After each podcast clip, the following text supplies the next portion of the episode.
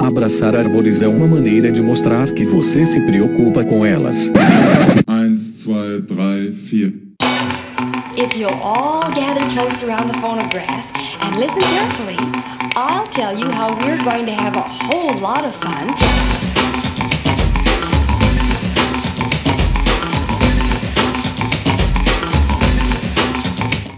Howdy! Aqui é Fernando Lima e este é o Desabraçando Árvores. Um bate-papo sem firula sobre ecologia, conservação, a vida, o universo e tudo mais. E eu estou aqui direto de Atibaia, tomando uma xícara de chá. Estou aqui esperando você. Não, gente, é que a minha voz está muito zoada por causa de rinite alérgica que eu tenho constantemente. Esse tempo você tá zoando muito, então eu não consigo ficar gritando Howdy!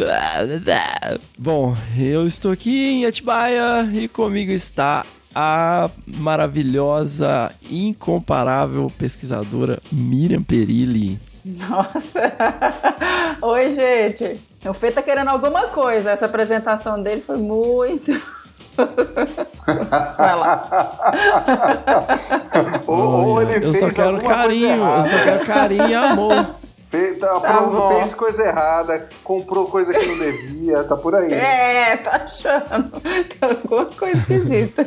Ai, ai, vamos lá. E diretamente do Amapá, o nosso agente molder da conservação, Rogério Cunha de Paula, e mais uma missão secreta. Putz, super secreta. Boa, boa, boa, boa, pessoal. Como é que vocês estão? Como é que está? Então, estamos aqui, mais uma viagem, cansado, depois de três na sequência. Estamos aqui longe, longe, no hemisfério norte, falando diretamente do hemisfério norte.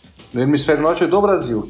Olha aí, sensacional. O que, que você tá fazendo aí, Rogério? Acharam uma pinguaria aí? Te chamaram? Não, aqui não tem uma pinguari, não. Aqui o negócio é da cobra grande. Mas a gente veio me juntar. Vim me juntar a uma expedição aqui da, da WWF com o Instituto Onça Pintada, um projeto que o Senap está trabalhando de parceiro para capturar e monitorar as onças na estação ecológica de Maracá de Pioca, no litoral do Amapá. Putz, que massa, cara. Vocês vão capturar com laço? Vamos capturar com laço, com cachorro, com box, com tudo que tem direito. Sério? Vocês vão- vocês estão com cachorro aí? Uia. É o Leandro Silveira que está na expedição também.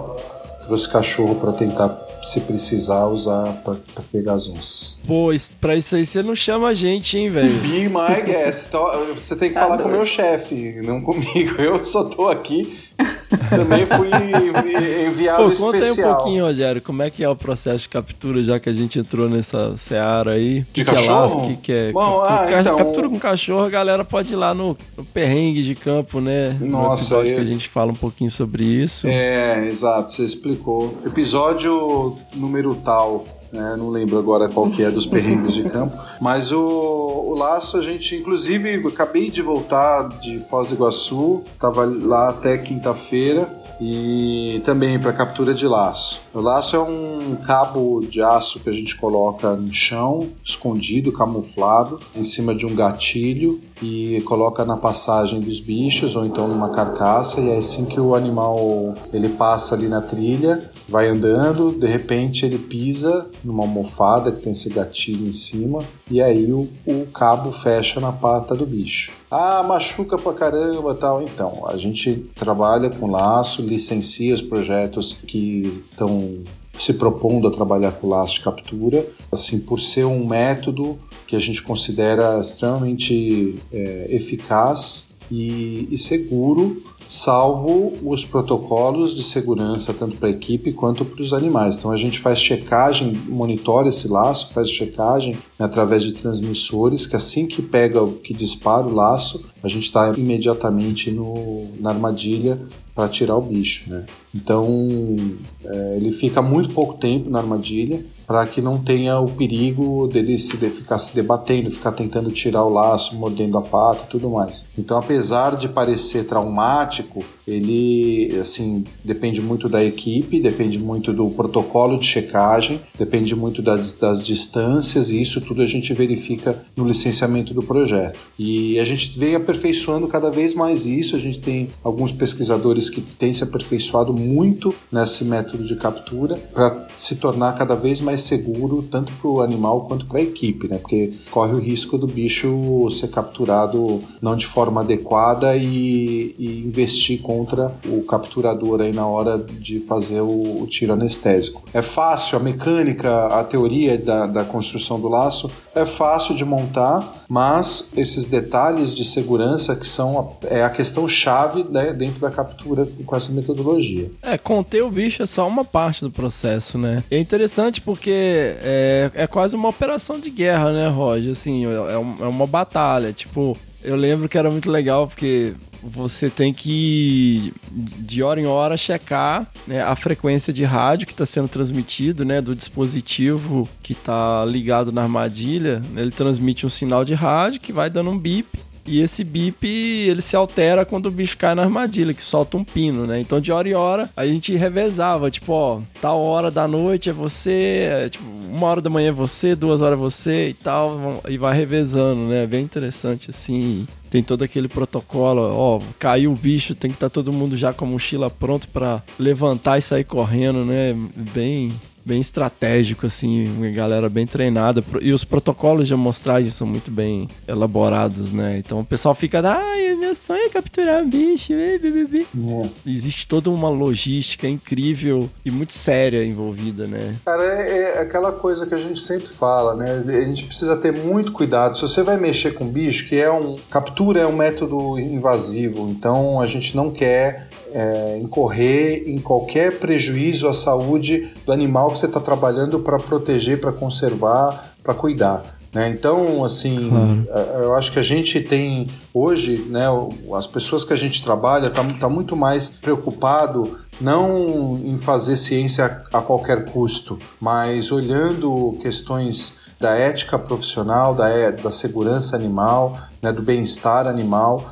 E, óbvio, né, a gente está trabalhando com grandes predadores, então é a segurança de quem está trabalhando também.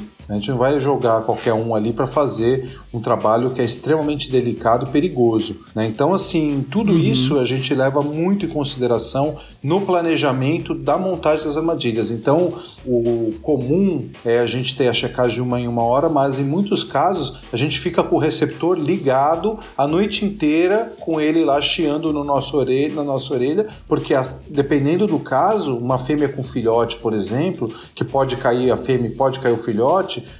a gente tem que ter imediatamente. Então, às vezes, a gente faz checagem a cada meia hora, a cada 20 minutos, ou então o receptor ligado na nossa orelha o tempo todo, né? Então, assim, tudo vai uhum. de acordo com, com o lugar, com a forma de que a gente está trabalhando, a disposição dos laços no campo. Tudo é muito, muito, muito delicado, cara. Muito bem pensado. Senão dá cagada, né? Tem que ficar claro, assim, ah, nossa, mas é, se alguma coisa deu errado, mesmo que você faça tudo 100% conforme protocolo, tudo, ainda existe um risco de dar errado, porque é. campo é, é manejo, e isso não quer dizer que você foi relapso ou, ou não tomou cuidado, é que é inerente. Então tem que, tem que sempre levar essas questões em consideração antes de pegar o bicho. E aí você vê esses caras aí fica fazendo graça, pegando o bicho pelo pescoço, rolando no chão pra, pra chamar a atenção aí da grande mídia, né? Enfim, não vou nem entrar nisso. É. Mas, cara, aproveitando que a gente tá falando de manejo, nós vamos falar então, né, da nossa convidada maravilhosa, sem dúvida nenhuma, uma das heroínas da conservação, reconhecimento internacional aí, sem dúvida. Eu fiquei, como pouquíssimas vezes eu, eu fiquei, assim, não que a gente tenha uma voz, eu não tenho 100 episódios, mas, tipo, já falei com bastante gente aqui no podcast e depois que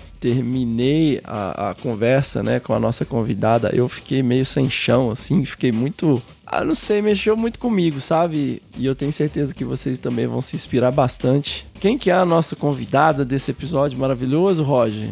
Puxando o gancho aí, né? Que a gente tá falando um monte de manejo, é uma das pessoas aí que tá na linha de frente com manejo de tamanduá bandeira, tamanduaí. Bom, eu acho que você já deu a dica, né? Se você fala a palavra tamanduaí, só tem uma pessoa no mundo que trabalha, que lidera os trabalhos com essa espécie, nossa querida amiga doutora Flávia Miranda. Flavinha Miranda, super grande amiga, excelente pesquisadora, que eu acho que vocês vão ver hoje. Ela já passou por tudo que é tipo de trabalho, tudo que é tipo de perrengue. É uma guerreira, um outro grande exemplo de mulher inspiradora uh, para muitas gerações aí que vêm. Cara, o que dizer da Flávia, né? Eu acho que hoje a grande parte, grandíssima parte do que se conhece Tamanduá Bandeira, Tamanduá Mirim e Tamanduaí, aí os tamanduás em forma geral, e ainda alguns tatus, se a gente deve a Flavinha Miranda, né? E eu acho que putz, foi extremamente acertado trazer ela para o Desabraçando, para a moçada se inspirar e conhecer um pouco mais da vida dela. Nossa, sensacional, cara. Galera, fiquem ligados aí. Como eu falei, assim, foi de tirar o chão mesmo gravar com ela. A gente gravou mais de hora e, e assim, a gente não arranhou nem a superfície, né? E é aquele, sempre aquele negócio, poxa, esqueci de falar aquilo, putz, podia ter falado daquilo. Mas galera, ah, ouçam, ouçam. Segue aí. ah, tô doida pra ouvir. A Miriam chegou aqui, né, Mi? Eu tava Nossa. meio sem chão lá na cozinha, né? Não, e aí eu fico, pelo amor de Deus, me conta um pouco, dá um spoiler, porque né, a Flávia é uma referência incrível, assim. Então, é dessas mulheres que fazem a diferença na conservação. Então, vamos esperar para ouvir. Beleza, pessoal. Então, seguimos aí. Cara, eu não vou nem mandar abraço pros ouvintes internacionais da última quinzena, porque a gente bagunçou todo o esquema aí do Coreto dos últimos episódios. A gente, né, a galera deu um feedback maravilhoso aí do material que a gente gravou no Congresso de Março, foi muito legal. A minha voz também, quando eu gravei com o Mauro e com o Dizo, tava muito zoada. Mas enfim, pessoal, seguimos. Sigam lá, Lembra da gente lá nas redes sociais, né? Nós estamos lá no Facebook, no Desabraçando Árvores Podcast, no Instagram, arroba Desabrace. Pessoal que usa aí, né, os Mac users, iPhone users, iPad users, ou não, ou galera que simplesmente usa o iTunes, entra lá, deixa cinco estrelinhas, faça uma avaliação, nem que seja uma frase. Ao invés de ficar mandando parpite, ai, por que você não faz isso? Por que você não faz aquilo? Entra lá, coloca uma frase lá no iTunes, por favor. Isso ajuda muito a gente. Você quer ajudar? Entra lá, deixa uma frase, cinco estrelinhas no iTunes.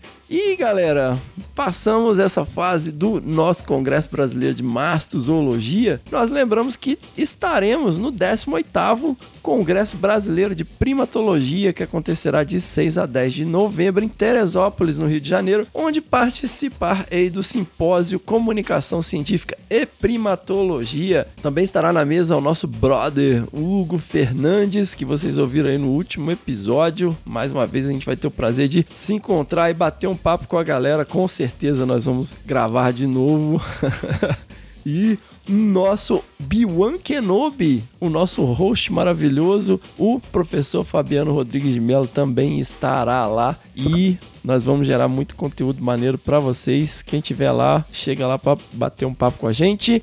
Lembrando que nós temos a nossa campanha no Padrim, que é o www.padrim.com.br barra desabrace, que é o que nos mantém online, galera. Entendam isso. Isso é o que está nos mantendo online, porque eu realmente não consigo mais encaixar a edição de áudio na minha rotina. Eu tenho seis meses para defender um doutorado. Boa! E eu, eu não vou editar áudio nem sonhando. Tic-tac agora, hein, meu amigo? Tá no tic-tac, né? Tic-tac, velho. Tá, é bomba relógio total. Mas tá rolando, cara. Tá rolando. Primeiro capítulo publicado. É porque eu realmente quero fazer um trabalho primoroso aí com o meu segundo capítulo. E vamos que vamos. Vai rolar com excelência, mas tem que ter dedicação. E vamos deixar também, né? Pô, cada macaco no seu galho. Enquanto eu faço o que é a minha especialidade, eu deixo a especialidade do nosso maravilhoso editor de áudio, senhor A, galera aí lá no congresso tinha uma galera falando: "Ah, eu também quero fazer podcast". Falei, "É, faz podcast, cara. Assim que vocês puderem, entrem em contato com o nosso maravilhoso senhorá e passe para ele a edição de áudio. Você não vai se arrepender. Seu material, a sua mídia vai ficar muito mais profissional, com um- uma equalização maravilhosa e você vai poder se dedicar a outras coisas, né? Então agradeço aí aos nossos novos padrinhos que atenderam ao nosso chamado, nosso nossos amigos né, na categoria gênero, Carlos Sales e Carlos Bir, Bircoats. Bircoats, como que pronuncia isso aí, Mi? Carlos, é. Birkous. Birkous. Birkous. É isso aí. Eu não sei. E na categoria família, que é a categoria mais alta aí, maravilhosamente. Galera, gratidão, gratidão. Eu sei, toda vez que falo gratidão, agora eu lembro do... hein? É o seu tião. Como que ele chama seu tião? Umi! Seu Tião. Quando alguém fala gratiluz, na minha cabeça vem o seu Tião. Seu Tião. Com as veias saltadas, né? A, a pitu eu tô. Seu Tião manda um beijo aí para o Eric Gorgens e a nossa heroína Suzana Pádua aí que entraram apadrinhando agora na categoria família. Muito obrigado, pessoal. É graças a isso que a gente está conseguindo manter os episódios online. Tá bem apertado o nosso orçamento. Mas eu peço aí, vocês curtem o podcast, vocês querem contribuir, ao invés de enviarem palpites e, e recomendar, por que você não chama o meu professor? Entra lá e dá um real, cara. Um real por mês. A partir de um real por mês você pode contribuir com esse podcast e ajudar a gente a continuar online. Literalmente, porque a gente tem que pagar para manter tudo online lá no servidor. E falando no Eric Gorgens, né? Ele é professor e pesquisador lá do Departamento de Engenharia Florestal na Universidade Federal dos Vales do Jequitinhonha e Mucuri, UFVJM. Cara, e eu não sei se eu já comentei aqui alguma vez, eu curto muito a ideia do open source. Eu fiquei dois anos da minha vida usando Linux. Eu, eu vejo o logo do Ubuntu e desce uma lágrima nos meus olhos. Porque, para quem não sabe, gente, isso é um sistema completamente aberto, né? Diferente do Windows e do iOS, ele é completamente aberto e ele é desenvolvido por uma comunidade, ele- tudo é grátis, de grátis, né? Então essa é a filosofia open source.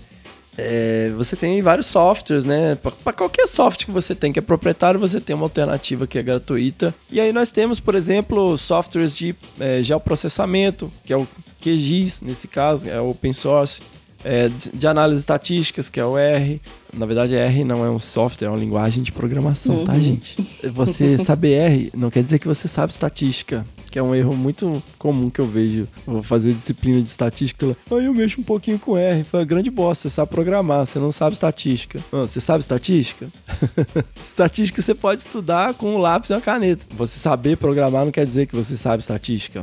Não cometam esse erro, crianças. Mas é, o R é- é uma linguagem de programação completamente aberta. O, o limite é você que. É, o seu conhecimento. E também você tem aí. É, planilhas no Google, enfim. Por que, que eu tô falando essas coisas? Porque o Eric Gorgens, ele é totalmente adepto da filosofia open source e ele tem vários cursos online que estavam dentro de uma plataforma né, de hospedagem de cursos online. E aí, na hora que os caras falaram, não, você tem que cobrar pelo seu curso, o que, que ele fez? Tacou tudo no YouTube. Fala que o cara não é foda. Que legal. Esse cara é adepto do open source. E por isso que eu tô dando esse jabá aqui, galera. Eu vou botar o link na descrição do canal do YouTube do Eric, da playlist que ele tem de tutoriais de SIG, de IR e de mexer no Google Planilhas. Então, assim, é, se você tá aí na graduação, na pós-graduação e tá precisando dessa força aí, entra lá, assiste os tutoriais do cara. Vamos dar uma força aí para esse movimento open source e bora nós. Nossa, que legal. E galera, lembrando sempre que a nossa maravilhosa, a nossa ídola, a nossa heroína Fernanda Abra ainda é finalista do 24 Prêmio Cláudia, que é a maior premiação feminina da América Latina. E caramba, cara, eu não sei a quantos episódios nós estamos falando pra você entrar lá e votar. Se você não entrou lá e votou ainda uma vez por dia, você traiu o movimento. Traiu o movimento. Entendeu? Entra lá, o link tá no post. Você vai no Google, escreve lá Prêmio Cláudia 2019. Vai lá, vai aparecer finalistas. Você vai lá, Fernanda Abra, clica, vota. Vou dar um tempo para vocês. Pausem o episódio, entra lá, vota e volta para cá. Continua ouvindo. E apro... Já eu acho que aproveita. Foi ou não foi? Não, eu não acabei. Perdão. Se vocês não sabem, né? Se vocês estavam embaixo de uma pedra e não sabem de quem que a gente tá falando, a gente tá falando de uma pessoa que está na linha de frente, no leading edge, mudando aí o cenário de conservação. Cara, ela e a empresa da qual ela é sócia, eles estão promovendo e influenciando políticas públicas para mitigar a forma que as estradas são organizadas, construídas. né? Eles, eles promovem medidas mitigadoras que minimizam atropelamento de fauna. Eles estão salvando fauna e seres humanos, que também é fauna, né, tecnicamente, mas eles estão salvando vidas humanas e salvando milhares de animais diariamente. Me fala alguém que trabalha com conservação que pode dizer isso. Então, entra lá, vote Fernanda Abra lá na revista Cláudia. Se você não sabe de quem que estamos falando, entra lá, episódio 15 do Desabraçando Árvores, Montanha Jiu-Jitsu e Estrada e me fala se não é uma pessoa sensacional. Um grande beijo, Fê. Um grande beijo aí, o nosso incrível top fodão Jedi tático, o Gambá, Luiz Antônio Gambá aí. Um grande abraço, galera. É, eu queria fazer um jabá, aproveitando a- a- o momento votações de parceiros, eu queria fazer também um, um jabá aqui e convidar todos a conhecerem um pouco mais o trabalho do Adriano Gambarini e aproveitar para dizer que ele é um dos três finalistas da categoria Imagem do prêmio Comunique-se, que é o prêmio talvez um dos mais importantes aí da comunicação é, do Brasil. Então, é como se fosse o Oscar da comunicação. E o Gambarini, que todo mundo sabe, fotógrafo de natureza, ele tem feito, acompanhado várias expedições, somos parceiros aí na publicação de alguns livros, quatro livros até agora, nós dois. E é um cara, putz, ímpar, é um fotógrafo ímpar, é, que não pensa nele, pensa no, na, na passar para o público, para a sociedade, é, revelar imagens, lugares, pessoas que estão ali escondidas e que muita gente gostaria de estar. Então, assim, eu acho que vale a pena a gente dar um voto aí pro Gambarini. O prêmio é o prêmio Comunique-se, né? E o, e o link aí, o site é votacal.premiocomunique-c.com.br. Cara, não, ô, senhora, deixa isso aí, mas, cara, não, não vai rolar esse link. Galera, mete lá no Google.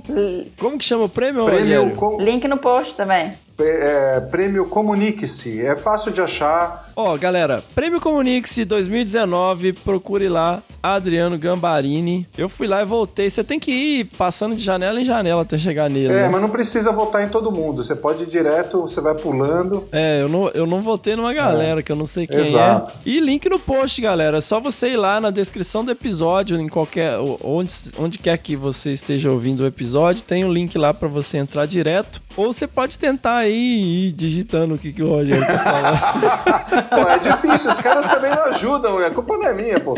Ó, e, e acho que logo mais eu. Ainda bem que Deus criou o Google, né, meu? Um link de 200 palavras, né? Hein, Fê, acho que é logo mais o Gambarini tá com a gente aqui pra eu contar um pouco da história dele também, que é bem legal, assim, essa visão. Sensacional, eventualmente vai ser um prazer inenarrável. Pô, galera, vamos então para o Que Bicho é Esse com a Miriam Perilli. Oba! Depois de dois episódios, né? Sem a gente falar sobre o bicho, estamos de volta. Tecnicamente é um episódio dividido em dois. né? Tá, mas dois domingos quinzenais. é, Dois domingos. Dois domingos. Dois domingos quinzenais? Como, Não, como não, que desculpa, porque foi seguido, não foi direto.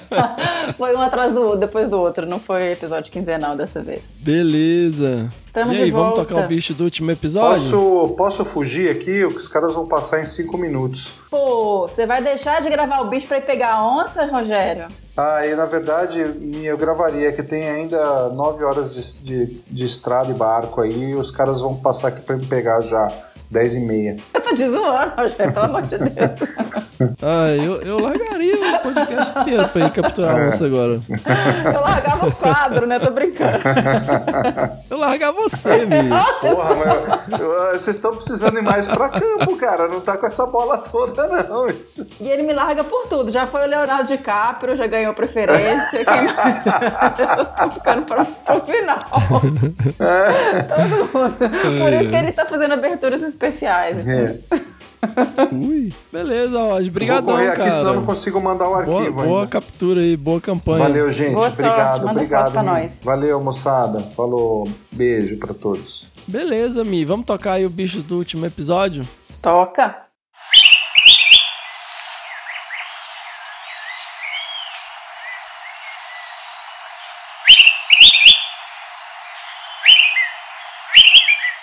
E aí, Mi, tivemos respostas? Sim, tivemos respostas. Primeira resposta foi do Murilo Duarte, mas Murilo, você respondeu errado, foi quase. O Murilo respondeu soldadinho, mas respondeu outra espécie. Tem outra espécie de soldadinho, que é a Antilófia galeata. E quem respondeu certo então foi a Tabata. Tabata Cavalcante. Tabata Cavalcante. Tabata é freguesa do Desabraçando, tá sempre em contato com a gente e, ela Sim. adora correr atrás do bicho. E Tabata, você conseguiu. A Viva Tabata! Um grande beijo, querida. É, parabéns. Vamos lá. Oi, gente. Muito feliz pelo bicho que a Mariana mandou, que é o soldadinho do Araripe, Antilófia boquermani, que é uma espécie ameaçada de extinção que temos aqui no Ceará. Ela só ocorre em um pequeno ecossistema na Chapada do Araripe, na cidade do Crato, Missão Velha e Barbalha. Também espécie endêmica do Ceará. Eu já tive quase a chance de ver esse animal, porém o professor não me escolheu. Risadas, risadas. Recentemente foi criada uma Reves. Reves, para quem não sabe, gente, é refúgio da vida silvestre, tá? Para ajudar a salvar esse animal. Um grandão desabraço para todos vocês e para os nenês. Mil beijos, Tabata Cavalcante. E é isso aí, a Tabata acertou. É, é realmente Sensacional. o, o soldadinho do Araripe, não o soldadinho, tá bom, Murilo? Então, além da Tabata, tivemos e-mails da Amanda Mello, que também acertou, e do Anieli Pascoal, que também é o mestre da, da ornitologia, né? Ele vive vendo bicho e, e ajudando a gente aqui no Desabraçando. Beleza. Bom, pessoal, o, a Tabata já falou um pouquinho do soldadinho do Araripe, né? É uma espécie ameaçada de extinção que ocorre no Vale do Cariri, na Chapada do Araripe. E a gente teve também uma conversa super legal com o Weber Girão, que é coordenador do projeto Soldadinho do Araripe, e ele esteve presente na expedição há 15 anos atrás que descreveu essa espécie, que descobriu a espécie. Olha só. É legal demais, né? Ele, ele tem, a gente tem um monte de vídeos com, sobre o projeto e com o Weber falando um pouquinho sobre a espécie. Ele gravou com a gente, a gente vai disponibilizar também os links para esses vídeos. E vamos rodar o bicho do próximo episódio? Toca o bicho do próximo episódio.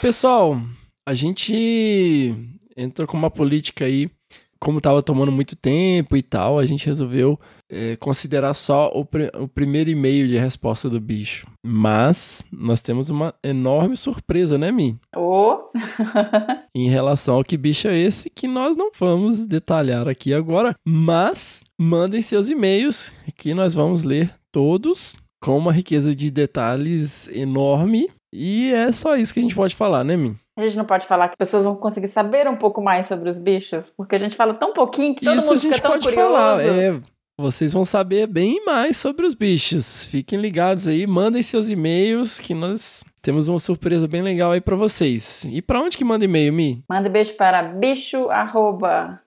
Esqueci, cadê? 10 anos de curso. 10 e-mail para- anos de curso. Caramba, 26 episódios, mais de Não, um tá ano aqui na minha frente, podcast. desculpa. Mande e-mail para bicho Você não arroba... sabe de cabeça? Eu sei, Eu não durmo.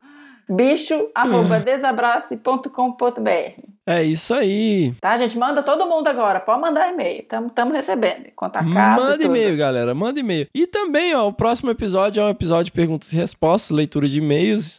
Então, quem tiver aí as suas pedradas, mandem para o nosso e-mail, que é o primeirapedra@desabrace.com.br. Lembrando sempre as palavras de João, capítulo 8, versículo 7. Se algum de vocês estiver sem pecado, seja o primeiro a tirar uma pedra. E vamos que vamos, né, Mi? Vamos que vamos. Toca pro episódio, senhora! Ihu!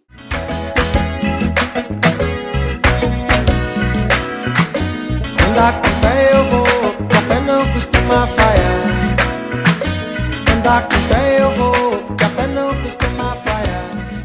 Então, pessoal, hoje eu estou aqui com uma heroína da conservação. Várias pessoas já pediram, já perguntaram por que não tinha chamado ainda. E hoje, finalmente, nós temos aqui Flávia Miranda, uma das maiores especialistas em Xenartra no mundo. Muito bem-vinda, Flávia, ao Desabraçando Árvores. É um prazer e uma honra ter você aqui, finalmente. Essa gravação estava meio encantada, né?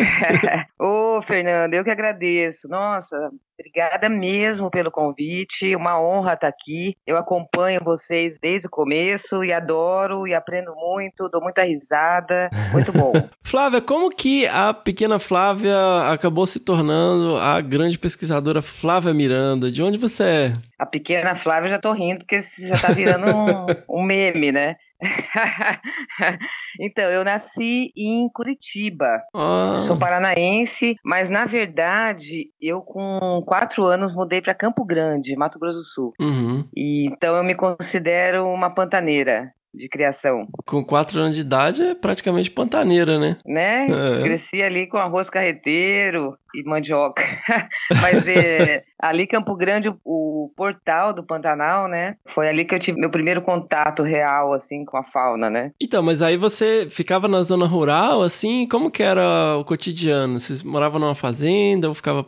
É que tudo, na verdade, é muito próximo ali da natureza, né? Naquela região. Naquela região e naquela época, né? É. Então, nossa, pensa, né? 40 anos atrás, Campo Grande tinha, ainda tem, né? Mas assim, a fauna riquíssima dentro do- das casas, condomínios, né? Eu morava numa região mais afastada, um bairro mais afastado, mas tinha muito bicho. Eu brincava mesmo, já, já queria ser veterinária e brincava mesmo com os lagartos, corujas, tudo que aparecia lá em casa. E eu lembro uma vez foi engraçado, eu vi um, um rapaz que caçou um teiu pra comer, né? E aí eu fiquei tão chocada com aquela situação, vendo aquele teiu, que eu falei que eu ia ser cardiologista, ia fazer transplante de coração de lagarto pros meus amigos. E, e aí eu comecei.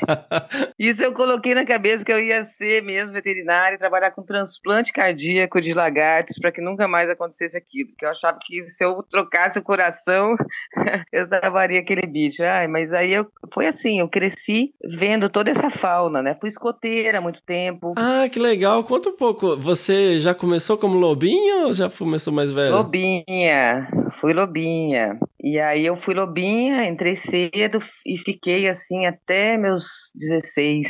Fiquei muito tempo. Então, o escotismo fez parte da minha vida e mudou muito minha vida. Muita coisa que eu uso no campo hoje eu aprendi pequena, sabe? No escoteiro, assim. É muito Me legal. muita noção. É, você também, né? Eu fui chefe. Ô, gente, eu via foto sua com lenço. Sempre alerta. Que massa, sempre alerta. É, eu tava sendo treinado pra trabalhar com a tropa sênior aqui, mas a gente teve umas- uns problemas com a minha falta de religião, vamos dizer.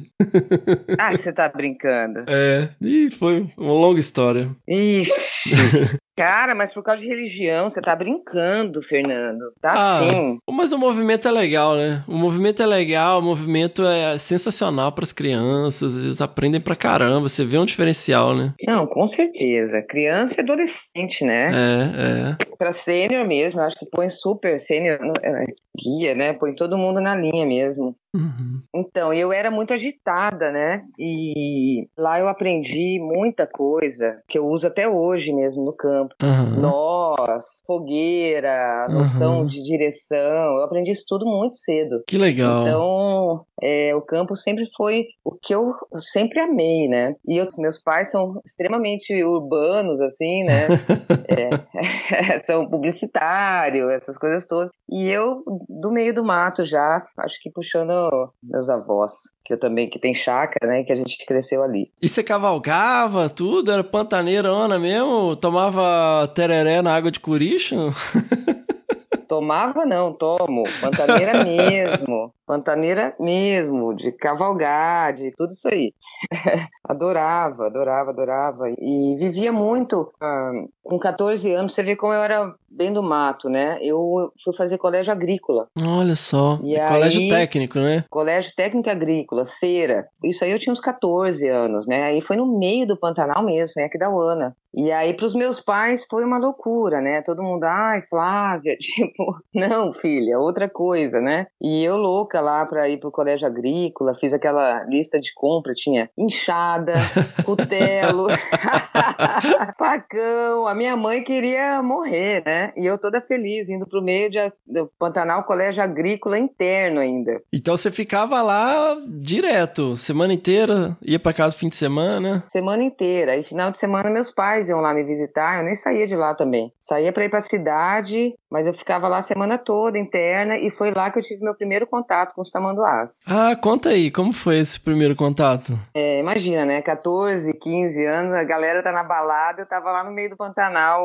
no colégio interno, não tinha muita coisa pra fazer, né? E aí eu sentava no final de tarde, quando acabavam as aulas, aula prática e tal, sentava e ficava olhando o pasto e sempre tinha um tamanduá lá. Sempre aparecia um bandeira, né? E aí eu ficava observando, achava maravilhoso, né?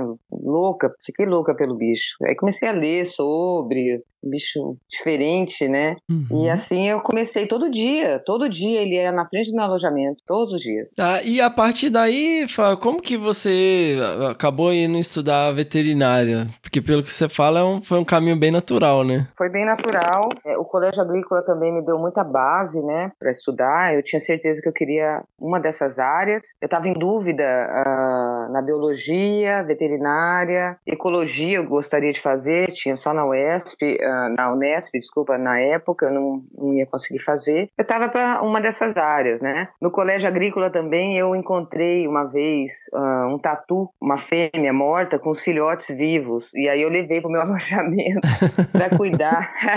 Quatro filhotinhos de dásipos, novencintos. E aí eu levei pro alojamento e fiquei cuidando. Eles começaram a ficar maiores, assim, e andando por tudo. Daí descobriram que eu tava com os bichos lá dentro. Perdi 500 pontos, quase fui expulsa do colégio. Eu não podia ter bicho dentro do alojamento. Mas aí eu criando esses bichos, eu fiquei louca, porque. E na época eu nem sabia que tamanduá era grupo irmão, parente de tatu, nada disso, né? Mas aí eu comecei a, a gostava muito de, de fauna, né? E aí eu queria muito fazer biologia ou veterinário. Biologia, na verdade, era a minha primeira escolha. Só que eu acabei indo para Londrina, né? Fiz faculdade lá e prestando os dois. E quando entrei em veterinária, eu estava bem tendenciosa em fazer clínica. Foi uma época que eu tive muito contato com isso. E aí eu acabei escolhendo veterinária. Aham, é o El, né? É, Pequena Londres. Pequena Londres, ê Londrina, época boa dessa minha vida, viu? E lá, como é que era essa rotina? Estudante de graduação, normal, descobrindo a vida. É, feliz e contente, né? Morava Uhum. numa república, República do Tereré que chamava. Lá eu, eu morava com as meninas de Campo Grande, né?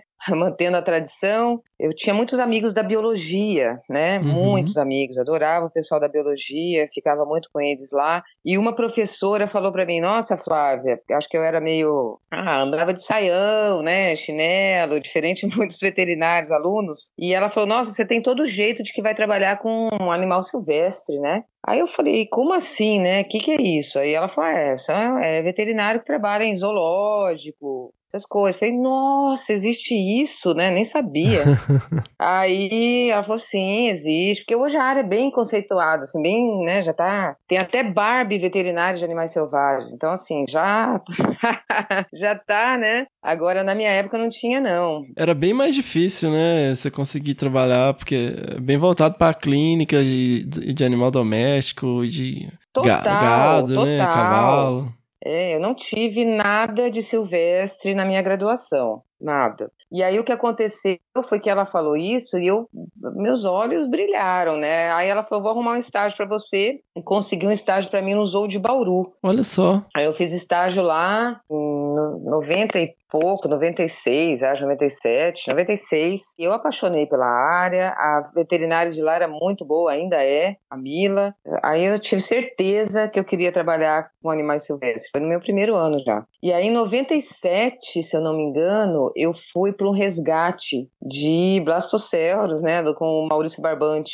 Olha só. De cervo do Pantanal. E eu fiquei com ele uns quatro meses lá. Você pulava dos bi nos bichos de helicóptero, não? Eu sobrevoava, pular não era ele, né? Só aquele tamanhinho dele lá, ele se jogava em cima, né? Uhum. Eu mais estagiário, eu esperava na base, aquele cervo chegando, né, de helicóptero. E aí ele pousava, eles pousavam o animal, a gente fazia todo o procedimento de sedação, coleta de amostra. Foi um momento maravilhoso, né? E ali, depois dos resgates, eu acabei ficando mais tempo ali com ele, que eu ficava nas quarentenas, ah, fazendo manejo tá. dos bichos, né? Uhum. Então foi um grande aprendizado, e aí que também eu entendi a área de veterinário de campo, que daí naquela época realmente nada tinha, né? Não tinha nada no Brasil, pouquíssimas pessoas. E aí eu, eu terminei a graduação, eu acabei indo para São Paulo, Fernanda. Eu tive uma oportunidade com um professor da USP, né? Com, não sei se conhece, o professor José Catão da patologia. Só de nome. É uma referência de patologia de, silva de selvagem, né? No Brasil. Uhum. Na época, 97, 98, estava criando a Associação Brasileira de Veterinários de Animais Selvagens, né? Olha. Que hoje já tem mais de 20 anos. Então eu já estava naquela de ir para os congressos, de congressos, tinha meia dúzia de pessoas, né?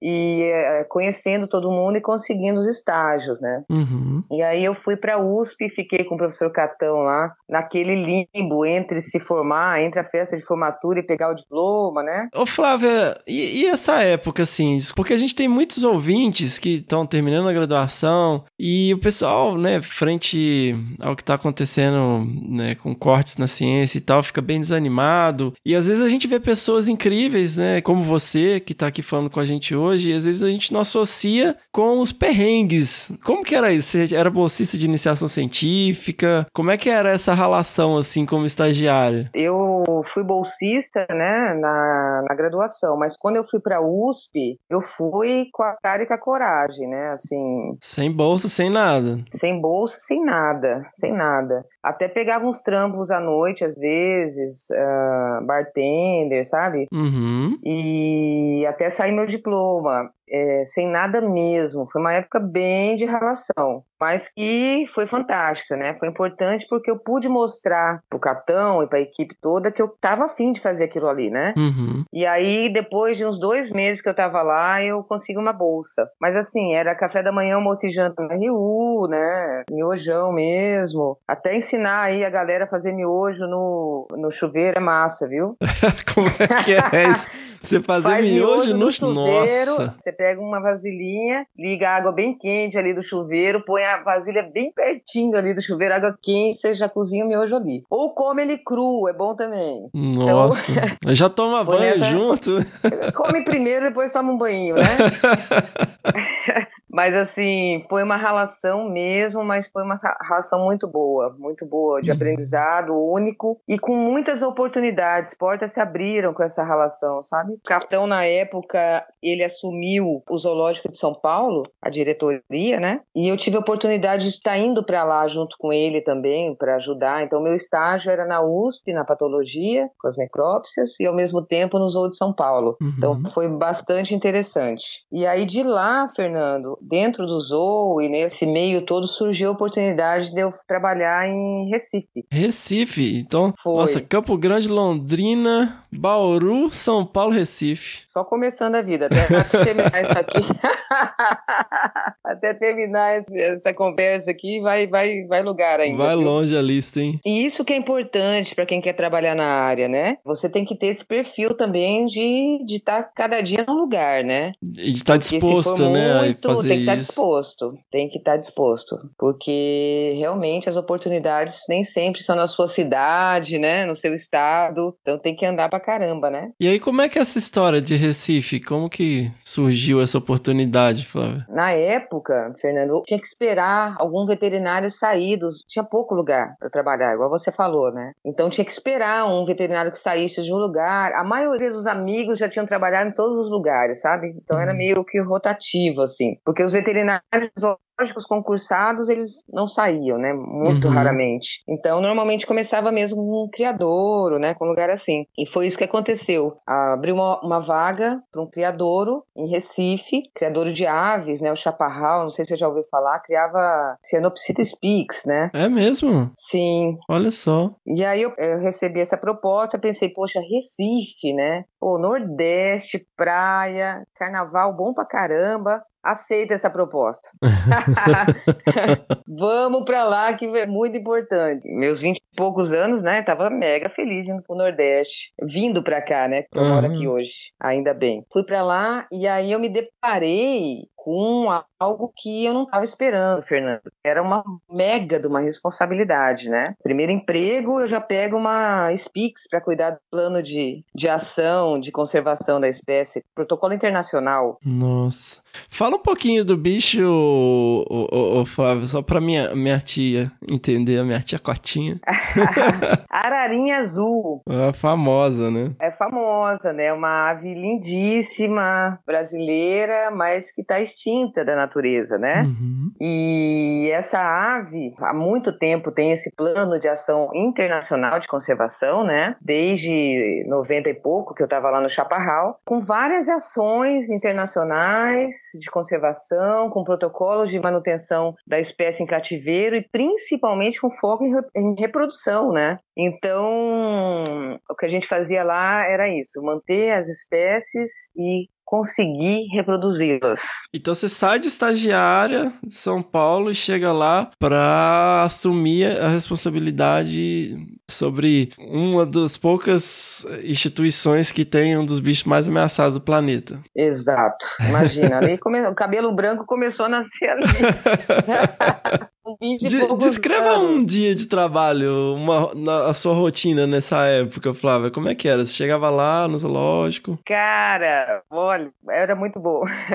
Minha rotina de trabalho, eu acordava às 5 e meia da madruga, aí passava, o, o cara que trabalhava comigo lá no Chaparral, né, ele era, ele era quase um tratador, era o cara que levava comida, alimentação. Então, a gente tinha lá um plantel de duas mil aves, tinha ave pra caramba, e aves raríssimas, a, a maioria dos cracídeos todos estavam lá, né, Uhum. é, dos mutuns. Ele passava de manhã, me pegava de caminhão, a gente ia no, no Ceasa, pegava as frutas, tudo fresquinha pela manhã, ajudava a escolher as frutas, raçãozinha, e o chaparral era longe, né? Então eu chegava no chaparral, tipo, umas sete, sete e pouco, e aí já levava as frutas para o setor de nutrição, é um lugar pequeno, né? Ajudava também Uhum. a preparar ali. A, aí a alimentação ia preparada, eu fazia a ronda para ver como é que os animais estavam, né? Ia andando todos, olhando todos, depois ia fazendo a distribuição de alimentação e depois separando os animais que não estavam bem, aí fazia o tratamento, fazia uma parte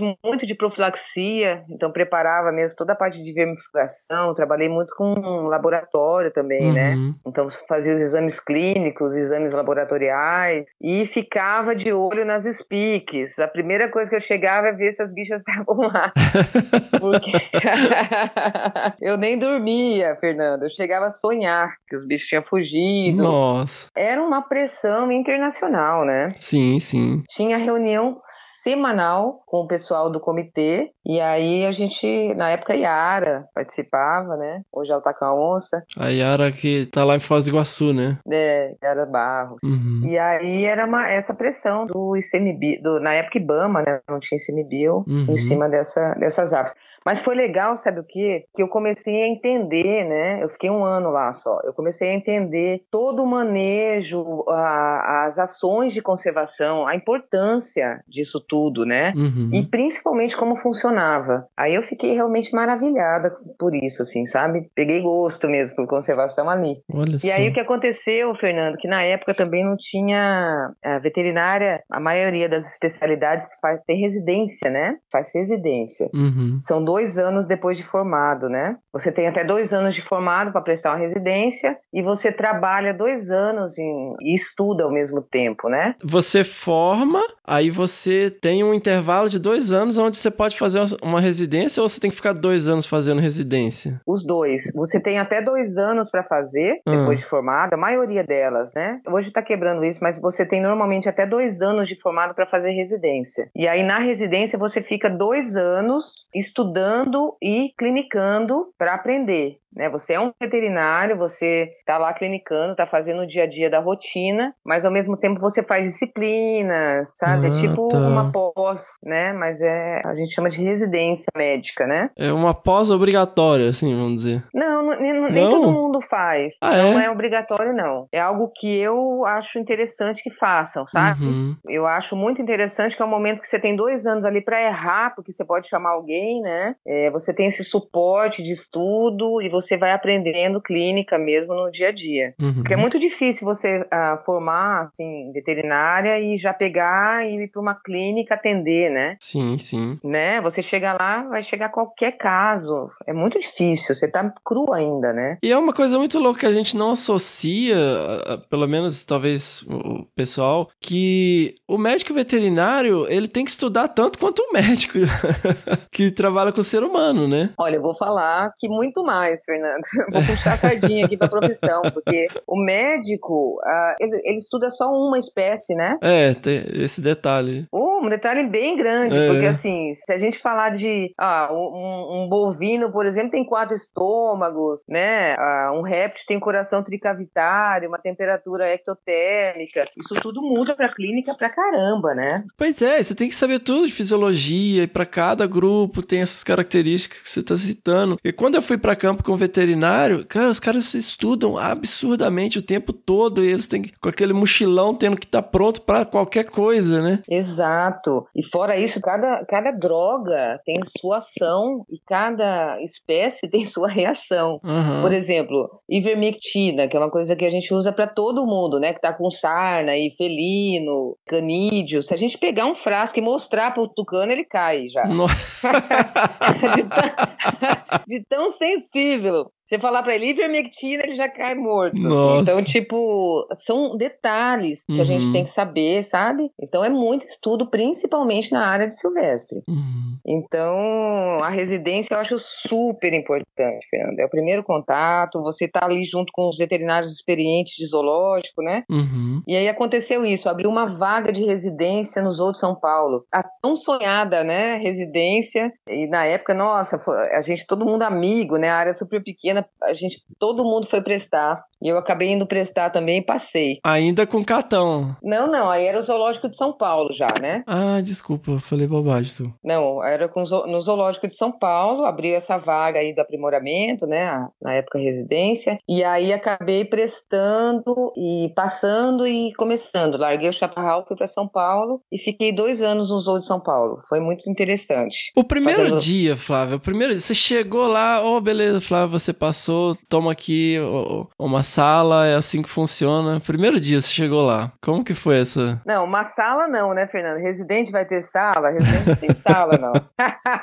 não, toma aqui a, a papelada e já vai começar a fazer esses curativos que estão aqui, né? Não, foi massa demais, porque era um sonho, né? Imagina, você tá dentro do Zoológico de São Paulo, é, bicho pra caramba, né? 5 mil animais e três veterinários. Eu e mais dois. Nossa. E a primeira residente, também os dois veterinários não sabiam muito o que, que, que eu podia fazer, o que, que eu não podia, sabe? Então foi um aprendizado ali para todos, né? E aí a, a, rotina, desde, sei lá, um curativo num, numa jararaca até a sedação de um tigre, né? De um Nossa. elefante, de um. É, a gente fazia ali a rotina toda. Foi muito aprendizado, porque se a gente falar, se eu fosse trabalhar direto com vida livre, né? Quantos manejos eu teria feito? Não teria feito tanto, né? Uhum. Você que trabalha aí com felino, só onça mesmo, eu já devo ter sedado umas 60. Nossa. Quando que eu faria isso a campo, né? Ah, onde você vai achar 60 onças? Né? é, então assim, e onças, e os pequenos felinos, e os xenartras mesmo, tamanduá. Então peguei muita experiência no zoológico, porque uhum. tem muita emergência, né? Então é um bicho que briga com outro, é um bicho que cai no fosso, é um bicho que, nossa, que não tá comendo. Então é muita experiência mesmo que o Zoológico São Paulo me trouxe. Nossa, cara, vocês não dormiam então, né? Porque você falou que é 5 mil bichos para três veterinários. Falar... Você tem uma média de 1.600 bichos para cada um, olha. É, exato. E mais ainda, né? Dois veterinários experientes e uma residente. Quem uhum. fica com mais coisa? É. a residente, né? Porque eu tava num gás, eu era nova, né? E eles já estavam, poxa, numa rotina pesada ali, os dois. E sempre me ensinando. Pra você ter uma ideia, eu morava bem pertinho do zoo, o rádio pegava na minha casa. Não. e aí, às vezes, eu tava lá, tipo, sábado, domingo, ó, veterinário na escuta, eu lá no, assistindo TV, ô, na escuta. Então, ó, tá algum problema aqui, daí eu ia lá. É, era nessa rotina, mas foram dois anos intensos de muito aprendizado. Eu, eu não troco por nada. E aí o que aconteceu é que foi uma patologista lá para o Zou, né, para fazer as necrópsias, entender o que estava acontecendo. Ela foi contratada e ficou lá com a gente um ano desses dois de residência. E aí ela entrou em licença maternidade, Fernando. Hum. E aí acabaram me contratando para ficar no lugar dela nessa licença maternidade. Para cuidar de patologia e para fazer necrópsia. É, mas fazia tudo no zoo, né? Isso uhum. lá no Zoológico de São Paulo. E como eu tinha experiência com o Catão, que eu tinha ficado com ele lá, eu fazia bem as necrópsias, acabei ficando lá no lugar dela. E aí, como tinha, como eu falei, poucos veterinários no zoo e a rotina enorme, acabou o período de licença maternidade e o zoológico me contratou. Hum. Porque o zoológico de São Paulo, não sei se vocês sabem, mas o zoo de São Paulo é junto com o zoo safari, né? Então, ah. Então acabam, acabam sendo dois zoológicos. E aí eu acabei acabei ficando contratada para trabalhar no Zou Safari e por lá fiquei mais uns três anos, quatro. Em que que isso é diferente, Flávia? A, a rotina e tal? O zoológico de São Paulo é um zoológico normal, né? Que você entra a pé e faz a visitação. Usou o safari você entra de carro. Hum. Então os animais eles ficam soltos, né? Uhum. Aí fecham os vidros, colocam as telinhas no carro e você entra de carro. O passeio é totalmente diferente e o manejo dos bichos também, né? Porque assim, você vai manejar uns animais que não estão ali dentro de recinto. Você tem bem menos controle, soltos. né? Muito menos controle. Então, por exemplo, você vai ver me fugar, não dá para você pegar um por um. Você já tem que pôr uma alimentação, né? Fazer uma coisa, um cálculo de alimentação, do que vai comer e quanto vai colocar de medicamento. É, você vai fazer a contenção de um leão, por exemplo, ele está solto, né? Você tem que ir de carro e dar o tiro de dentro de carro. Então, foi bem interessante. Até um aprendizado para trabalhar a campo, né? Uhum. Então, foi bem bom isso. E aí, eu fiquei lá por um tempo e foi isso aí. Aí, você ficou lá esses três anos, já fazendo um, um estágio de... de campo. De campo, atirando nos bichos com dado anestésico. E eu trabalhava muito com... Lá tinha os primários matas também. Uhum. E aí, uma coisa que eu não contei, que com nove anos, Fernando, uma coisa mudou minha vida, foi aquele filme A Montanha dos Gorilas, né? Contando a história da Diane Fossey com a Sigourney Weaver. Ai, pelo amor de Deus, maravilhosa, né? Então, eu, eu, você não viu minha apresentação no congresso de Masto, né? Não consegui, Eu botei outra... um slide com a capa do filme, que eu, eu também assisti ah. o filme quando era criança. Ah, mentira! Cara, esse filme mudou minha vida mesmo. Eu vi aquele filme e falei, é isso que eu quero ser. Quero ser igual a ela. Né? Então, gente, para quem não sabe, esse é um filme que conta a história de uma pesquisadora que foi fazer doutorado. Ela estudou gorilas da montanha e é uma história fascinante. Não vou dar spoiler. E, e tem um filme com a Sigourney Weaver que é maravilhoso. Pelo jeito mudou a vida de muita gente que acabou indo para trabalhar com bicho por causa disso, né? Você tem uma ideia, até meu carro é igual dela. Olha só. a Defender, a gente gosta do mesmo carro, gostava. Quem E não gosta, ela- né, do Defender? Quem não gosta, né? Quem que é da área não gosta. E o mais interessante, e ela seguia, né? Ela era fã número um do Scheller, né? Então, eu fui pra campo com ele. Então, o cara é maravilhoso. Ele é né? Eu trabalhei com ele maravilhoso. na WCS. Ele é maravilhoso. E, e é legal que no filme, eu, eu lembro direitinho, no filme, quando ela começa a se aproximar muito dos gorilas, o orientador dela manda uma carta, né, naquela época. E ele já cita, ele fala assim: nem mesmo o grande George Schaller fez o que você tá fazendo, você não pode fazer isso, se aproximar tanto e tal. E eu falei: caramba, cara, naquela época ele já era o grande George Schaller. O grande, é, o grande, né? É. Cada vez maior. Que homem, né? Que pesquisador incrível, né? Que pessoa incrível, né? Lá no Zoo de São Paulo, eu tinha contato com os primatas, era na Uhum. época gibã, os bichos africanos, né? E, mas foi massa, tinha muito contato também com, com gorila, tinha um gorila, tinha o, os chimpanzés, né? E eu lembrei muito dela, engraçado. E voltando àquela, o, o porquê que eu comecei, né? Aham, aham. E aí de lá, Fernando, eu comecei a ter contato com os tamanduás no Zoo de São Paulo de novo, porque eu tive contato quando eu fazia colégio agrícola, né? Uhum. Então eu via aquele diariamente e tentava fazer um enriquecimento ambiental para eles do que eu via no Pantanal, né? Porque eu olhava e falava, não, não pode ser assim, tem que estar assim, sabe? Eles gostam disso. E aí eu comecei a me apaixonar mesmo pelos tamanduás e quando eu fiz estágio no Zoo de Bauru, eu a Mila veterinária me deu um tamanduá para cuidar, filhote. Acredita? Olha só. Aí o amor pegou geral, né, pra Xenartra. E aí no Zoo de São Paulo eu, eu era a veterinária que cuidava do, do, do Xenartra em si, né? E lá eu comecei a aprender também mais sobre os bichos e aí resolvi, é, em 2005, criar mesmo a, a ONG, o Instituto Tamanduá. Mas aí você, nessa época, mexia com os bichos só em cativeiro? Só em cativeiro. Uhum. O Instituto nasceu dentro do Zoo de São Paulo. Uhum. Aí, o que que acontecia? A gente tinha uma fama, o Brasil, né, de que tinha uma excelente manutenção de tamanduás em cativeiro. Era referência mundial, né? Os livros aqui, as coisas daqui. E, na verdade, eu comecei a ver que a manutenção não era tão boa assim, Fernando. Não Hum. tava legal. Aí eu peguei, a gente criou o Instituto Tamanduá e a primeira coisa foi mandar um questionário para todos os zoológicos, né? Com questões básicas de manu- manutenção, né? E aí a gente pôde ver que o nascimento era alto em cativeiro porque a rotatividade era alta. Então chegava muito bicho de vida livre, já prenha, né? E nascia em cativeiro, entendeu? Ah, então eles não estariam reproduzindo em cativeiro, eles já estariam estaria- Não estavam com... reproduzindo. Olha só. Exatamente. E a mortalidade era altíssima, porque até hoje tem problema nutricional, né? Bicho insetívoro é super difícil manter em cativeiro, né? Uhum. E aí eu fui numa. Imagina, eu também com os meus 20 e poucos anos, pedi uma, uma- um espaço na plenária do Congresso da Sociedade Brasileira de Zoológico para contar essa novidade. Rapaz. A novidade? Qual a novidade? Que não era tão bom assim? É, Ah, que não é. Será que foi bem Imagina. recebido?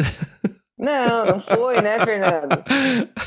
Você acha que a pessoa tem o quê na cabeça, né? Ah, E aí eu tava toda feliz em contar, porque eu falei, gente, agora nós vamos en- entender o manejo, né? Manejar de, de forma distinta, melhorar essa coisa aí, né? Pensando em conservação ex situ, né? E aí eu apresentei os resultados, tive, fui muito criticada na época, né? E aí eu, eu simplesmente falei que eu estava compilando os dados que eles tinham respondido, né? E não tinha nada mais nem a menos ali. uhum. Aí eu falei, não, então vamos fazer melhor, vamos ver se realmente é isso mesmo, né? Será que eu tô falando besteira? A gente tá baseado só em questionário? Vamos pegar esses bichos todos. Aí fiz isso, fiz uma, rede de contato com os pesquisadores, né, que trabalhavam com diferentes ah, nutrição, reprodução, doenças infecciosas, e aí a gente rodou os zoológicos brasileiros, ah, anestesiando os bichos e fazendo todo o exame de saúde. E aí, tá, aí saiu, até resultado disso foi o livro, né, que eu lancei de manutenção de tamanduás em cativeiro. Uhum. Mas isso já era um projeto, Flávia? É, você foi através do instituto? Como que você viabilizou essas visitas todas a esse monte de zoológico e todas as análises e tal? foi uma questão de necessidade, né? Eu senti necessidade de dar uma resposta mesmo, né?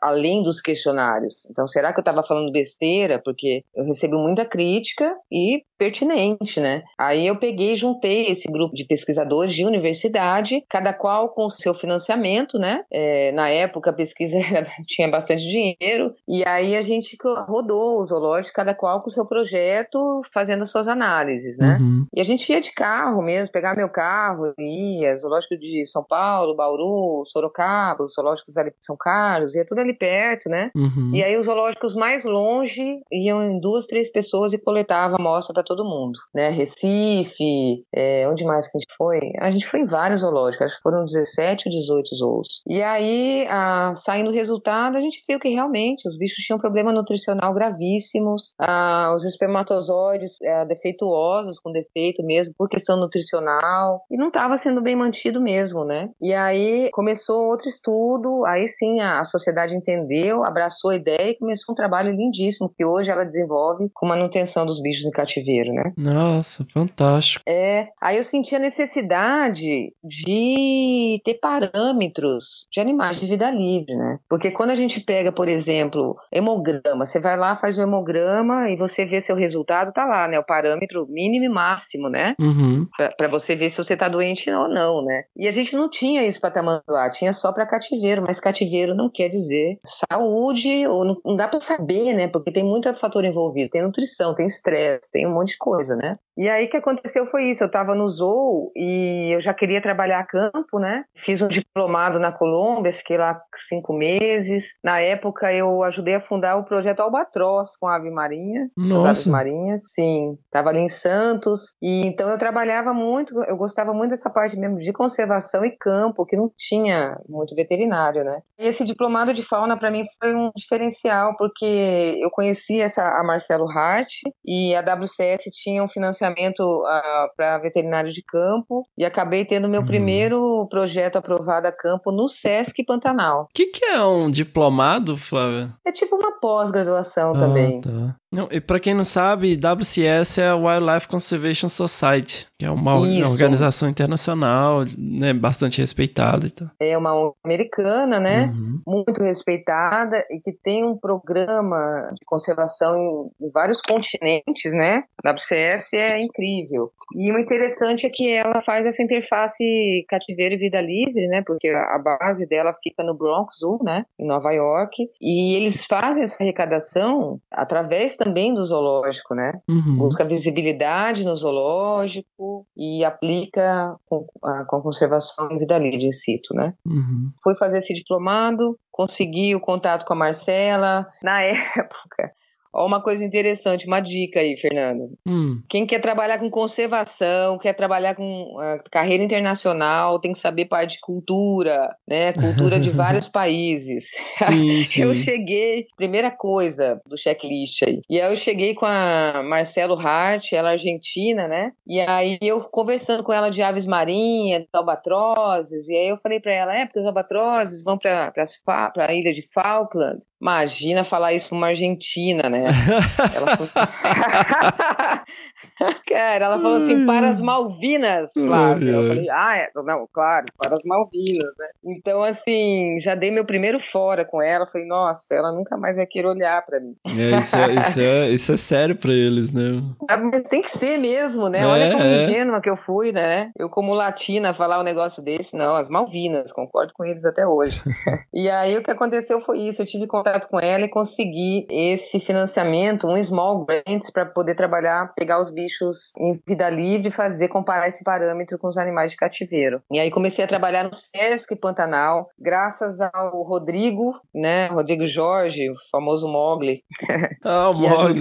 colocou a gente lá dentro e o trabalho foi de 2007 a 2009. Foi bem legal. E aí eu acabei largando o zoológico de São Paulo para trabalhar a campo mesmo, era o que eu gostava e gosto de fazer, e fui fazer meu mestrado. Daí eu fiz meu mestrado na ecologia, Fernando. Tô falando que eu sou uma veterinária meio fora da caixa, É. né? Então, mas começou assim, a primeira campanha que você foi pra lá, né, começar o projeto. Como que era essa logística assim? Você chegava lá, você foi com uma equipe grande, uma equipe pequena. Eu consegui um dinheiro e aí eu fui comprar os equipamentos, né? Pensa a pessoa mais feliz comprando equipamento, né? Tava, nossa, vivendo o sonho dourado, né? Binóculo, GPS, comprando perneira, toda feliz, né? Aham. E aí eu tive que pegar minhas férias do Zoo de São Paulo para poder ir para lá, né? No meu primeiro campo. E aí, como eu não conseguia mesmo conciliar o trabalho com o zoológico, aí eu larguei o zoo. E aí a primeira vez, Fernanda, a gente comprou, olha a situação, compramos uma mala, tipo daquela do SAMU de resgate. Aham. Sabe? A gente achou, nossa, vamos colocar tudo aqui, anestésico, seringa, lindo demais. Aquela mala, parecia uma tartaruga ninja no meio do Pantanal, né?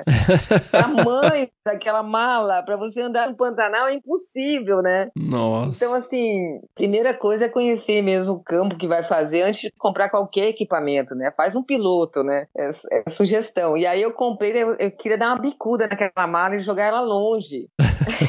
a última coisa que eu conseguia andar com aquele trem, né? Nossa. E aí a gente acabou que a gente andava com um alforgezinho no cavalo e capturava os bichos assim. E aí a gente ia uma equipe bem enxuta mesmo, né? Normalmente duas pessoas e uns ah, dois técnicos assim, e três mateiros que eram os nossos professores, né? Ah, Os caras sabem muito, né? Ave Maria, sabe muito mesmo, tá? Aí, esses são as pessoas que eu devo tudo. Você fala, ah, onde virou a Flávia Miranda de hoje? A Flávia Miranda virou graças a todos eles que eu, que eu passei, sabe assim? Uhum. Os mateiros. Aprendi muito mesmo, nossa. Fantástico, Flávia. E aí, a partir do projeto, você já tinha o livro, né? É, o- eu já tinha os dados pro livro, né? O Aham. livro não tinha sido publicado ainda Ah. não. Eu tinha os dados pro livro, voltei com o resultado. Depois do, do mestrado também, eu fiz o- no mestrado eu fiz uma análise epidemiológica de três doenças importantes para a reprodução. Eu não sei se todo mundo sabe, mas o tamanduá, ele tem um cuidado parental muito longo, né? Hum. E ele tem um filhote por ano, uma gestação aí de 190 dias.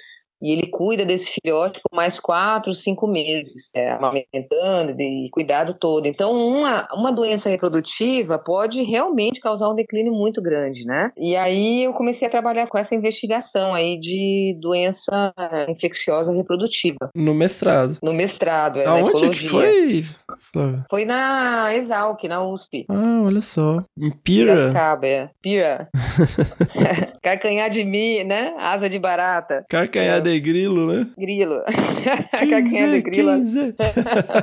Foi lá, no meio das cachaçinhas, né? Fazendo o meu mestrado, muito bom também. E eu fiz em três parques, Fernando. Fiz ah, na Serra da Canastra, Uhum. no Pantanal e Emas. Olha só. E aí o resultado foi bem interessante, teve bicho realmente positivo para brucelose, né, que é uma doença infecciosa do gado. E aí o mais legal é que eu tive os parâmetros dos bichos de vida livre, né, sanguíneo, respiratório, cardíaco, tudo para poder comparar com os dados de cativeiro, que era a pergunta inicial, né? Ou seja, você estabeleceu todo o protocolo para manutenção em cativeiro de tamanduás. Sim, junto com uma, uma galera, né? Porque assim, Uhum. tinham vários pesquisadores assim renomados, cada qual na sua especialidade, e a gente estabeleceu mesmo um protocolo de manutenção, saúde, reprodução, anestesia, todo esse protocolo que a gente usa hoje. E por isso que saiu o livro, Fernando. E aí eu, ah, eu consegui apoio pro livro, né? Acho que o livro foi em 2010, 2011, não, tô, não, tenho certeza. E o legal foi que a gente conseguiu a impressão de mil exemplares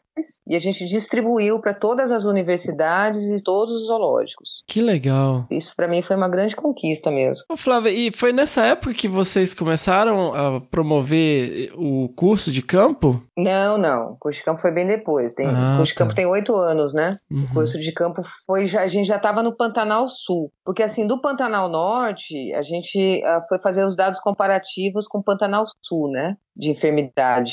E aí a gente foi para a base em Aquidauana e lá surgiu a ideia do curso de campo. Que inclusive eu vou fazer uma propaganda aqui. Faz aí um jabá, no final faz de aí. outubro. Pô, o curso de campo, Fernando. Inclusive quero aproveitar aqui ao vivo e te convidar para dar uma palestra lá no Quem próximo sou eu? ano.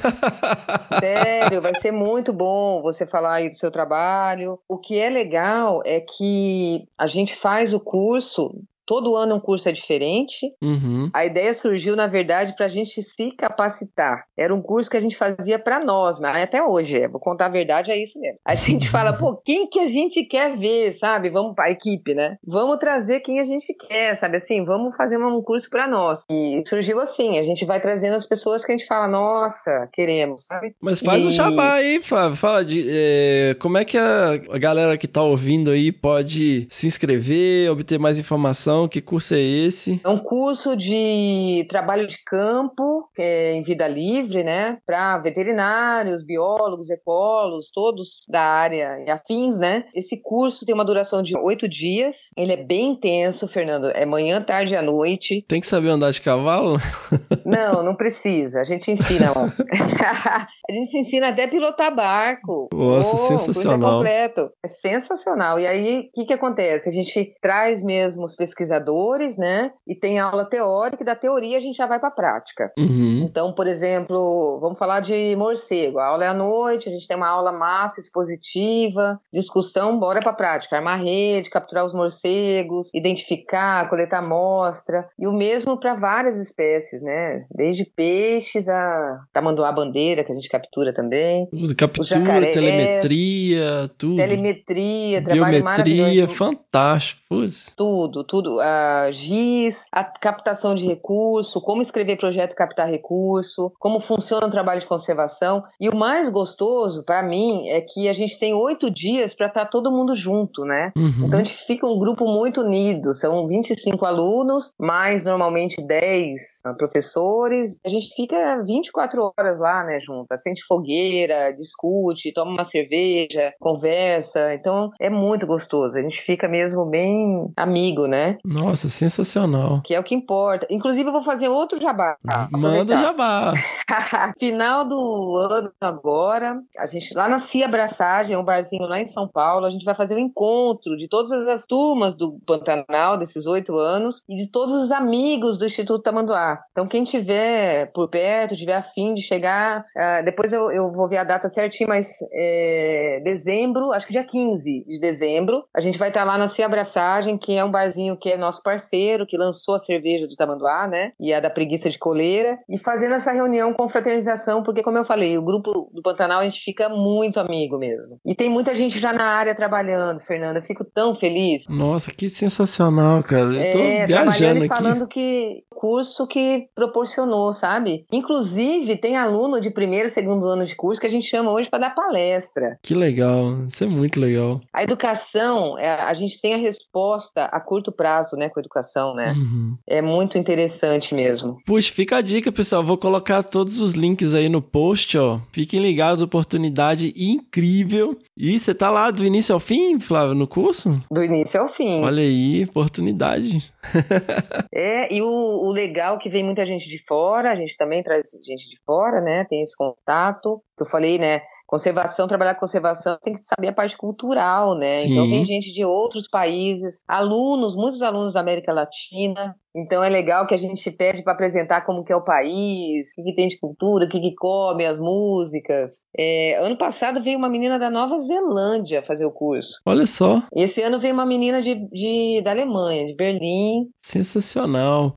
E assim, a, a primeira turma, você falou, foi 2011, né? Uhum. Inicialmente, você pensaram para poder treinar a, a própria equipe de vocês e tal, compartilhar experiências. eu comecei a ver, né, a equipe em si, que tinha uma interface, né, um gap, na verdade, não tinha essa interface entre os alunos e o trabalho de campo, sabe? Os alunos reclamando, Uhum. que eu sou professora universitária, né? Os alunos reclamando que não tinha estágio no a campo, que nunca conseguia, que nenhum projeto levava, e os pesquisadores reclamando que não tinham veterinários, né, para trabalhar a campo. Uhum. O primeiro curso foi só para veterinário, foi um curso para veterinário de campo. E aí foi tão legal que aí o pessoal da biologia, todo mundo pedindo para abrir o curso para biólogo, ecólogo e todo mundo. E aí a gente abriu o curso e hoje foi a melhor coisa que a gente fez, né? É, esse trabalho multidisciplinar e o curso está aí, tem oito anos já. Fantástico, sensacional.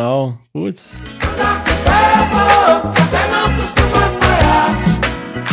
E aí, Flávia, você terminou seu mestrado lá em Pira? Impira.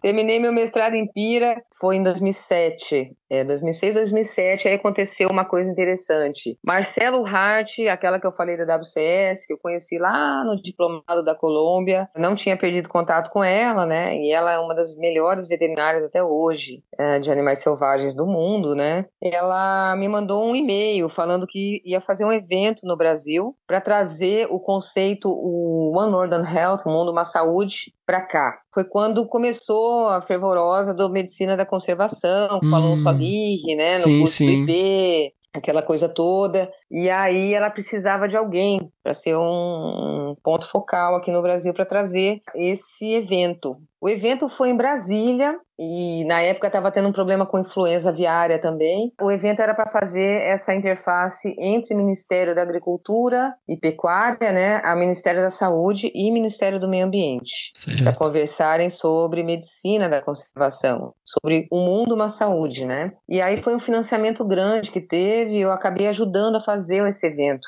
aqui no Brasil. E acabei, na época eu estava terminando o mestrado mesmo, e a gente fez esse evento, foi maravilhoso, né? Teve é, muita discussão mesmo sobre protocolos. Começaram a se falar, né?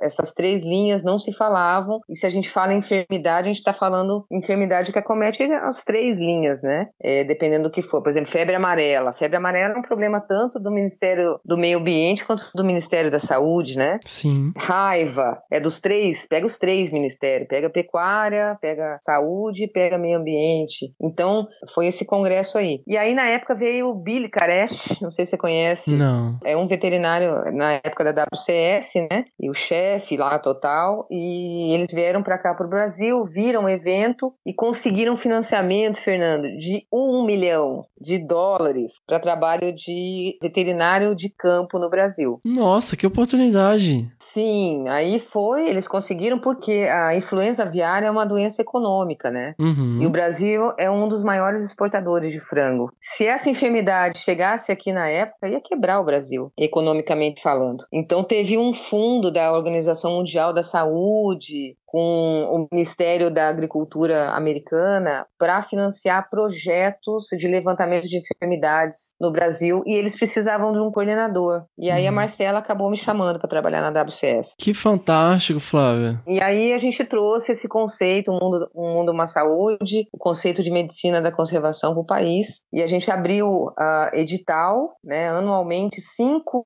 projetos eram contemplados para trabalho com veterinário de campo. Então foram vários projetos ao longo de todo o território brasileiro, Amazônia, Pantanal, Mata Atlântica, projetos lindíssimos. E nessa época você ficou sediada aonde, Flávia? Eu fiquei em São Paulo. Hum. Eu estava em São Paulo mesmo, eu já morava lá, né? Só que eu viajava muito, porque primeiro a WCS, por ser uma organização muito boa, muito séria, ela primeiro capacita a gente, né? Uhum. Então, olha só a oportunidade que eu tive, Fernando. Eu morei um ano na África, Aonde? Na África? na África do Sul. Na África do Sul? É, em Cape Town. E aí trabalhei ali, trabalhei na Namíbia e alguns projetos da WCS, né? E depois eu tive a oportunidade de ir pra Antártica, pegar os pinguins, também um projeto da WCS. É, rodei Bolívia, rodei a América Latina toda nos projetos também da WCS, me capacitando para poder trazer esse fundo para o Brasil, sabe? Para poder coordenar ele aqui, né? E aí depois saiu esse fundo e a gente financiava cinco projetos por ano e eu estava sempre nesses projetos. Então teve um projeto, por exemplo, com a Bia ah, e com o Rogério Cunha aí. O nosso agente Mulder aqui da conservação. Né? Ele conseguiu um financiamento com a gente na Uhum. WCS para trabalhar com a saúde dos lobos guarás. Aham. na Serra da Canastra. Acho que foi até o doutorado da Bia. E teve outros vários projetos, né? Fantástico. É, e aí eu trabalhei por sete anos na WCS, com esse fundo aqui no, no Brasil. Sensacional, Flávia. E isso te afastou um pouco dos trabalhos com Tamanduá, Flávia? Você- nessa rotina de Então- visitar vários projetos? Afastou, mas é, eu tenho uma equipe muito boa até hoje, né? Uhum. Equipe, um beijo pra minha equipe. que a gente vive junto, a gente se dá bem. É, há mais de 10 anos a gente trabalha junto, né? Então é aquela corrida do bastão. Passa o bastão para você, agora o outro está estudando, passa para outro, né? E a coordenação é em conjunto. Eu falo para eles que eu levo toda a credibilidade do Instituto, mas assim, tem tanta gente por trás, tanta gente boa, e a gente trabalha mesmo de uma forma única de coordenação horizontal, sabe? Uhum. Então, por isso que deu certo. E aí, o que, que eu fazia? Eu aprendia como manejar os projetos, né, para poder trazer para o Instituto. Ao mesmo tempo, a gente, eu conseguia financiamentos também da WCS. Eu tive um outro financiamento para trabalhar com Tamanduaí em 2000 e tanto, e aí a gente, o, o Instituto continuou andando. E paralelamente ainda, Fernando, eu era vice-presidente da UCN. Trabalhava pra caramba na época, workaholic, né? Do Specialist Group de Xenatra? De Xenatra, é. O que, que é Xenatra, Então- Flávia? Desculpa. Eu tenho que ficar fazendo essas perguntas em nome da, Não, com da certeza. galera que não manja. É, Xenatra é uma ordem de mamíferos, né? Na verdade, uma magna ordem dos mamíferos que divide em cingulata e pilosa. Cingulata, que vem do nome de cinta, que abrange todas as espécies de tatus, né? E os pilosas, que são que vem do pelo, que abrange as espécies de preguiças e tamanduás.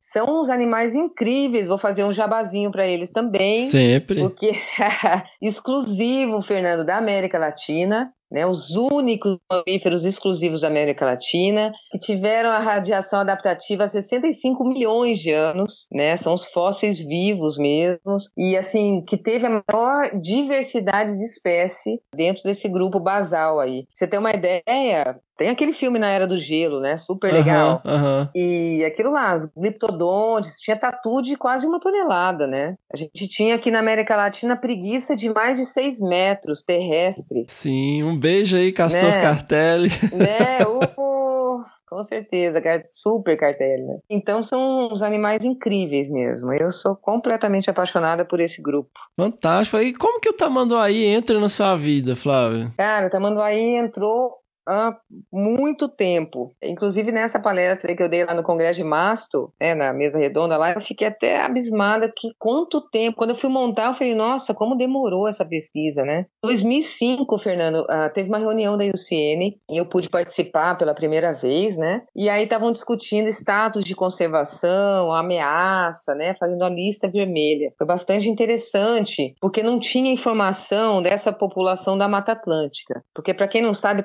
tamanduaí, que é um tamanduazinho, né, que pesa em torno de 200 gramas, ele tem a distribuição na Amazônia e uma população disjunta na Mata Atlântica Nordestina, que vai até o São Francisco ali. Antigamente era uma espécie só, Ciclopes didáctilos, né? E aí tinha essa distribuição disjunta. E na reunião não tinha informação sobre essa população da, da, da Mata Atlântica. E aí o pessoal que trabalhava com preguiça também naquela região não via, não tinha registro. E eles iam, inclusive, tirar essa população dali do mapa. Falar, não, não tem registro há mais de 100 anos. O último, o último publicação tinha sido ah, uma publicação de 85 do Etzel, já questionando se existiam ou não aqueles bichos lá, né? Tá, mas ninguém via. Como que vê esse bicho? Me explica como que vocês acham ele.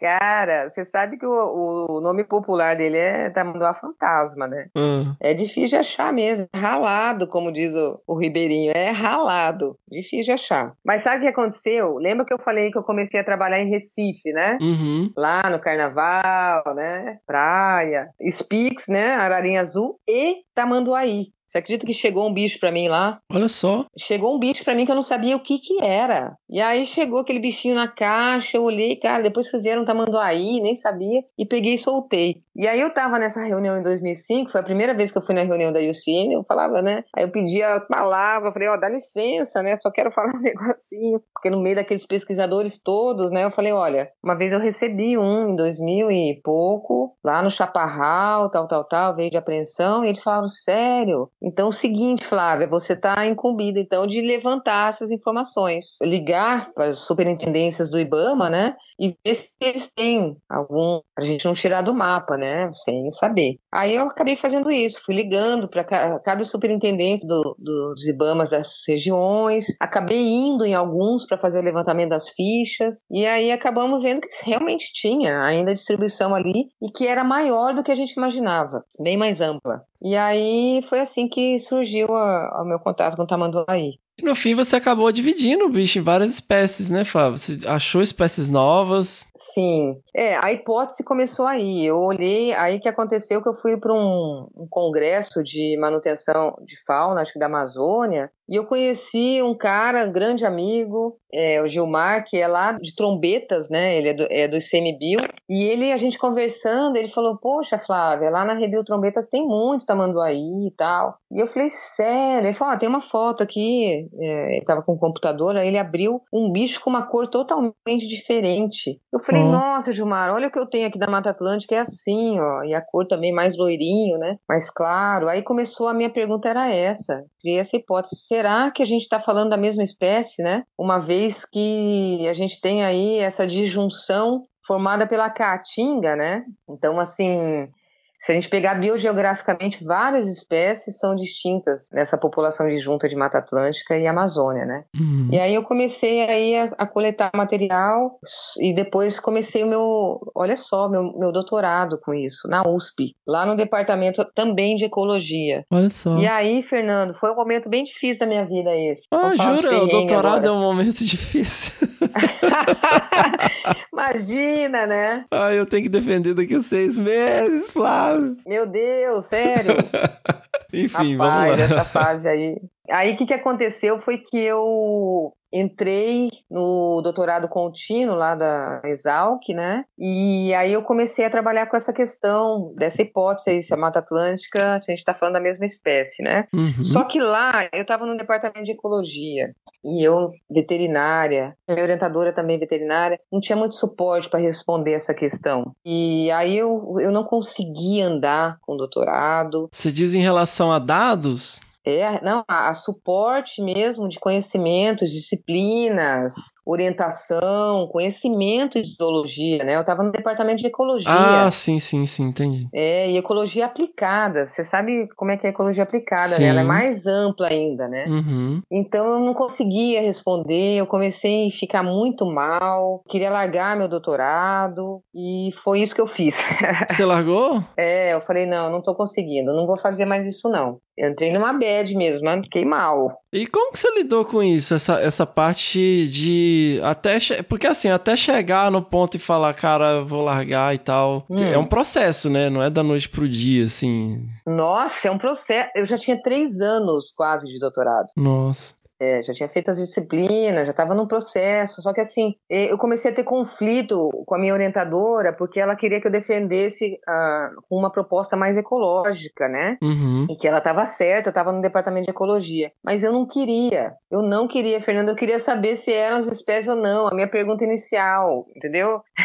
a pessoa é teimosa. E aí eu falava, não, eu não vou, eu não vou conseguir fazer isso. Vou, eu quero, eu quero ver essa questão mesmo. E aí eu estava fazendo a genética já com o Fabrício, lá na UFMG. Ele era meu co-orientador. Uhum. E na genética eu já estava vendo os dados diferenciando, sabe? Mas eu não conseguia delinear as perguntas para fazer um- uma, um- uma boa metodologia de coleta. A, a sistemática é muito difícil, né? Ela é uma área bastante difícil. E ainda mais pra propor mudança, né? Você tem que estar muito bem referendado pra poder sugerir algo tão drástico, né? Com certeza, tem que estar muito bem embasado. Eu respeito cada dia mais essa área mesmo. E hoje a gente trabalha com taxonomia integrativa, né? Que a gente vai unindo várias informações para chegar num resultado. Não é simplesmente mais só a morfologia ou só a genética, né? Então são vários dados que a gente coleta para poder chegar num resultado. Uhum. Aí o que aconteceu foi isso. Eu cheguei à conclusão que eu não queria fazer mais o doutorado. Aí eu mandei, conversei muito com a minha orientadora, que eu queria mudar, tentar mudar de alguma forma, tentar mudar para o departamento de zoologia. Aí eu mandei um e-mail pro Fabrício, né, meu orientador lá, e falei: Ó, Fabrício, eu vou pedir milhões de desculpas, mas eu tô passando os, os dados todos de genética para você, você fica à vontade para publicar, mas eu não, não tô mais conseguindo fazer, né, o doutorado. E aí ele falou: Não, de forma alguma, você não vai deixar sua tese, que tá linda, você vai vir aqui para o UFMG e prestar a zoologia, vai prestar aqui a prova, eu vou te orientar. Uhum. Eu falei, sério, é? Eu falei, putz, mudar de novo, né? vai lá, pegar a mala e mudar pra outra cidade. ah, mas aí você vai pra uma cidade maravilhosa, que é Belo Horizonte, né? Não é? Maravilhosa demais, bem maravilhosa. E aí o que aconteceu? Eu fui lá prestar a prova, e aí o que, que, aconteceu? Eu estudei muito, porque zoologia, sem conhecimento nenhum, né? E fui prestar a prova, mas eu achei que eu não tinha passado. Achei que eu não tinha dado. E aí, nessa interface com o Instituto Tamanduá, eu tinha que cumprir os campos, Uhum. né? Que tava, eu tinha um financiamento para pegar os bichos no Pantanal Sul, ali em Aquidauana. E aí eu tava muito mal, Fernando. Imagina como é que tava a minha cabeça, né? É, saindo Indo de um doutorado, né? Nossa, perdendo um doutorado, na verdade, na minha cabeça eu tava perdendo tudo, eu não tava dando conta, eu não era boa o suficiente, sabe? Assim, na minha cabeça passava tudo isso. Uhum. E aí eu fui pro Pantanal e você não sabe, aí eu sofri um acidente grave, né? Um acidente. Com o tamanduá. Eu fui capturar o tamanduá, o tamanduá me capturou primeiro. Como, como que foi isso, Flávia? Assim, como que é uma metodologia de captura de tamanduá? Então, a metodologia é buscativa, né? Tamanduá, como ele é insetívoro, a gente não consegue usar uma armadilha. Uhum. É, então, assim, a gente não consegue colocar uma isca artificial para montar uma armadilha, ele entrar e cair. Então, você tem que ir atrás dele. E aí, quando você encontra o animal, você desce. Normalmente, a gente vai a cavalo, né? Ou de carro, encontra o animal, desce e faz o tiro à distância. Com zarabatana ou com arma anestésica. Uhum. E às vezes, quando não dá, a gente consegue passar um laço ou tentar segurar ele com um cambão e fazer a, a aplicação na mão, né? Mas é muito perigoso, é um animal perigoso, né? E aí aconteceu uma sucessão de erros e um deles, já dou a dica também, que quem não tiver bem não vai para campo. Campo é um lugar que você tem que estar muito bem para estar trabalhando Muito focado, né? muito focado. Se você tiver com algum problema pessoal, alguma coisa assim, não vá para campo. Deixa para ir outro dia. né? Você tem que estar E foi o presente, né? Tem que estar muito presente, Hum. muito presente, exatamente. Ainda mais para capturar uns bichos desse, né? E aí foi o que aconteceu. Eu não estava, eu estava num momento muito ruim do doutorado. Eu não estava me sentindo bem, não estava me sentindo capaz de fazer o meu doutorado, sabe assim? Uhum. E aí o acidente veio e chancelou isso pra mim. Foi assim, tipo, realmente você é ruim mesmo, viu? Você não termina o doutorado e ainda sofre um acidente, sabe, Fernando? Ô, época difícil. Mas você muito se importa, Flávia, de descrever o que aconteceu? Não me importa de escrever, mas eu quero deixar bem claro já no começo que o erro foi todo meu, né? Porque assim, eu não gosto muito de falar eh, do acidente para pessoas que não são muito da área, porque Uhum. o animal ele já tem uma fama de que traz mau agouro, que traz azar, que é perigoso, que ataca, né? Ele não ataca, né? Ele não é um animal agressivo, ao contrário, ele é uma presa, ele foge da gente, né? Sim. Então isso tem que deixar bem claro. E o que aconteceu foi que na hora que eu fui aplicar a anestesia, eu estava com um mateiro que era muito novo, ele estava também inexperiente e eu não consegui dar os comandos direito, entendeu? Para ele segurar do jeito que eu queria segurar. E na verdade a gente estava a cavalo e a gente tinha achado as pegadas dele e esse mateiro tinha laçado o animal bem longe. A gente não usa isso, né? A gente normalmente desce do cavalo, seca o animal e faz o tiro à distância. E ele achou que tinha que laçar. Uhum. E acabou que eu fui até ele, a gente escutou ele gritando de longe, assim, daí a bióloga, a Lê, né, falou, ixi, acho que ele laçou o tamanduá lá. E putz, será, né? E aí peguei o cavalo e fui até lá. E aí chegou, aí aconteceu a sucessão de erros. O bicho estava mesmo laçado e eu fui aplicar anestesia. Ele estava muito bravo já, né? Eu fiquei com dó de cortar a corda, eu devia ter cortado a corda e deixado ele embora, né? Mas eu fiquei com dó e tentei anestesiar. E aí nessa de falar para ele puxar a corda, segurar o animal, a gente não teve uma boa comunicação e quando eu fui aplicar, o animal estava solto e ele acabou me pegando. Ele atravessou a unha, a unha é muito grande, né, de tamanho da bandeira, Uhum. e ele atravessou minha mão, assim, a mão que- da anestesia que eu fui aplicar, a mão que eu tava com a seringa, e me puxou pro chão. Eu caí, não consegui levantar. Quando eu fui levantar, ele me pegou direito. Aí, aí eu não consegui mais levantar. E aí foi que ele realmente golpeou, né? Eu tenho vários cortes aqui no braço, tudo, orelha. E aí, mas conseguiram me tirar, tirar ele de cima de mim e, e me resgataram. E aí você já tava numa bad e aí ficou ma- mal mentalmente e mal fisicamente. Exato! Oh, resumiu aí, Fernando.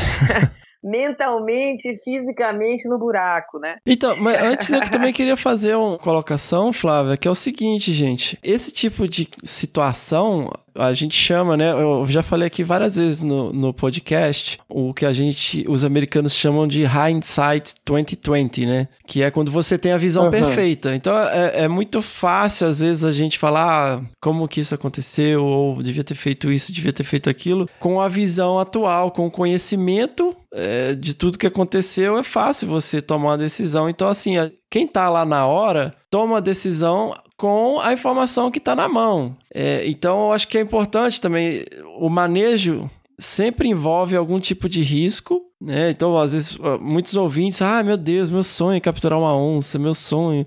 Tal, mas, cara, existe um monte de circunstâncias, um monte de questões que você precisa levar em consideração e existem vários protocolos, né? Então, assim, o fato de acontecer um acidente não é por uma questão ah, de agir dessa maneira ou daquela, está seguindo uma série de protocolos, acontece, né? Da mesma forma que você também é- pode ser atropelado por um carro, né? Existe um risco inerente envolvido, então eu acho que é importante também colocar esse aspecto, né? A gente tem ah, você, Flávia, é uma da- das maiores especialistas na espécie, você né, super séria com o seu trabalho, então assim, eu acho que é importante também deixar claro que não é uma lou- loucura, né, que saiu pegando o bicho de qualquer jeito, aconteceu, não, né? com certeza. Não, e isso, é, eu falo do acidente porque eu não tenho problema nenhum com isso. Uhum. Assim, inclusive as metodologias de captura com essas espécies, ah, fui eu que criei, eu e a equipe, né? Uhum. Então a gente passou muito risco até chegar num protocolo seguro hoje que muita gente usa. Certo. É Porque é isso que eu falei, é busca ativa, você tem que encontrar o animal e tem que conter aquele animal, né? E hoje a gente tem armas anestésicas maravilhosas, é, mas antes não também, com zarabatana. Imagina você correr atrás de um bicho e ainda soprar, né? é, né? Mas no meio de um Pantanal, no meio de uma Amazônia. Então, assim, normalmente a gente realmente segurava o animal antes, passava um laço, cercava, entrava na frente. Então, com protocolos, todos os protocolos muito bem delineado antes, né? Inclusive, tudo a gente testava em cativeiro para depois fazer a campo Uhum. todos os equipamentos, todas as drogas, tudo a gente testava em cativeiro. Então a metodologia é muito bem delineada. É o que você falou mesmo. Acidente acontece, né? E acontece com quem está fazendo. É. Eu não sofreria acidente se eu não trabalhasse com tamanduá no Pantanal, né? Tá, né? Então, assim, eu não tenho problema nenhum com, em relação a isso e acho interessante a sua colocação em dizer que existe, sim, risco na profissão, né? A gente tem uma mania de romantizar muito a profissão. É. A gente coloca só as fotos lindas no Insta, mas assim, é uma profissão perigosa, não só por acidente, mas assim, eu nessa andança atrás do Tamanduá aí na Amazônia, peguei malária duas vezes. É, amigos meus, assim, já leishmaniose, tem tanta coisa envolvida, né? A questão maior é saber superar tudo isso. E o é custo tá pessoal diferença. também, né? Assim, eu tive um momento de depressão também, porque eu, pra trabalhar com os bichos, você vai para uns lugares no meio do nada, Uhum. né? E eu fiquei, ficava às vezes semanas sem falar com ninguém, e você não convive mais com as pessoas, você fica meio bugre, né? Fica... Fica, fica mesmo. É, e isso e tem um custo pessoal. Você se afasta da sua família, você, isso tem implicações eh, em vários sentidos, né? Além do risco físico, de doença. Tem também esse outro aspecto, né? Total, total. Você perde, né? Perde aniversário, né? Casamento, É. final de ano, Natal, né? Às vezes eu já passei Natal no meio do mato. Fiquei quatro Uhum. meses com os Yanomamis lá na Amazônia e eu passei Natal lá, né? Então eu fazia na época das expedições para a Amazônia do Tamanduaí, eu- minhas expedições eram longas porque eram caras, né? Então não dava para ir e voltar. Mas é Uhum. bem isso. Você fica, né? É outro mundo. Tem que estar, que estar disposto a isso mesmo, né, Fernando? Mas aí, Flávio, aí você foi resgatada e, e foi É, para um hospital, obviamente. Aí tudo que aconteceu de erro até o acidente, depois só aconteceu acerto. Eu, olha, vou falar que vai parecer masoquismo, mas assim, meu acidente, você acredita que foi um presente? Sério mesmo. Cara, foi uma coisa que mudou a minha vida. Não tinha como não, né? Mas assim, que coisa bem doida. Porque assim, tudo começou a dar certo, né? Conseguiram passar um rádio, trouxeram um monomotor, em 20 minutos eu estava no hospital Uhum. coisa que eu demoraria mais de cinco horas, né? Então eu talvez nem chegaria, porque eu tive muita hemorragia, né? E aí depois disso eu fiquei internada bastante tempo. né? Que eu tive, na verdade, a, a unha é muito, do tamanduá é muito contaminada, né? De Uhum. cava, buraco, e aí tem muita bactéria anaeróbica nesse, nessa unha, né? E aí eu tive uma infecção muito grande.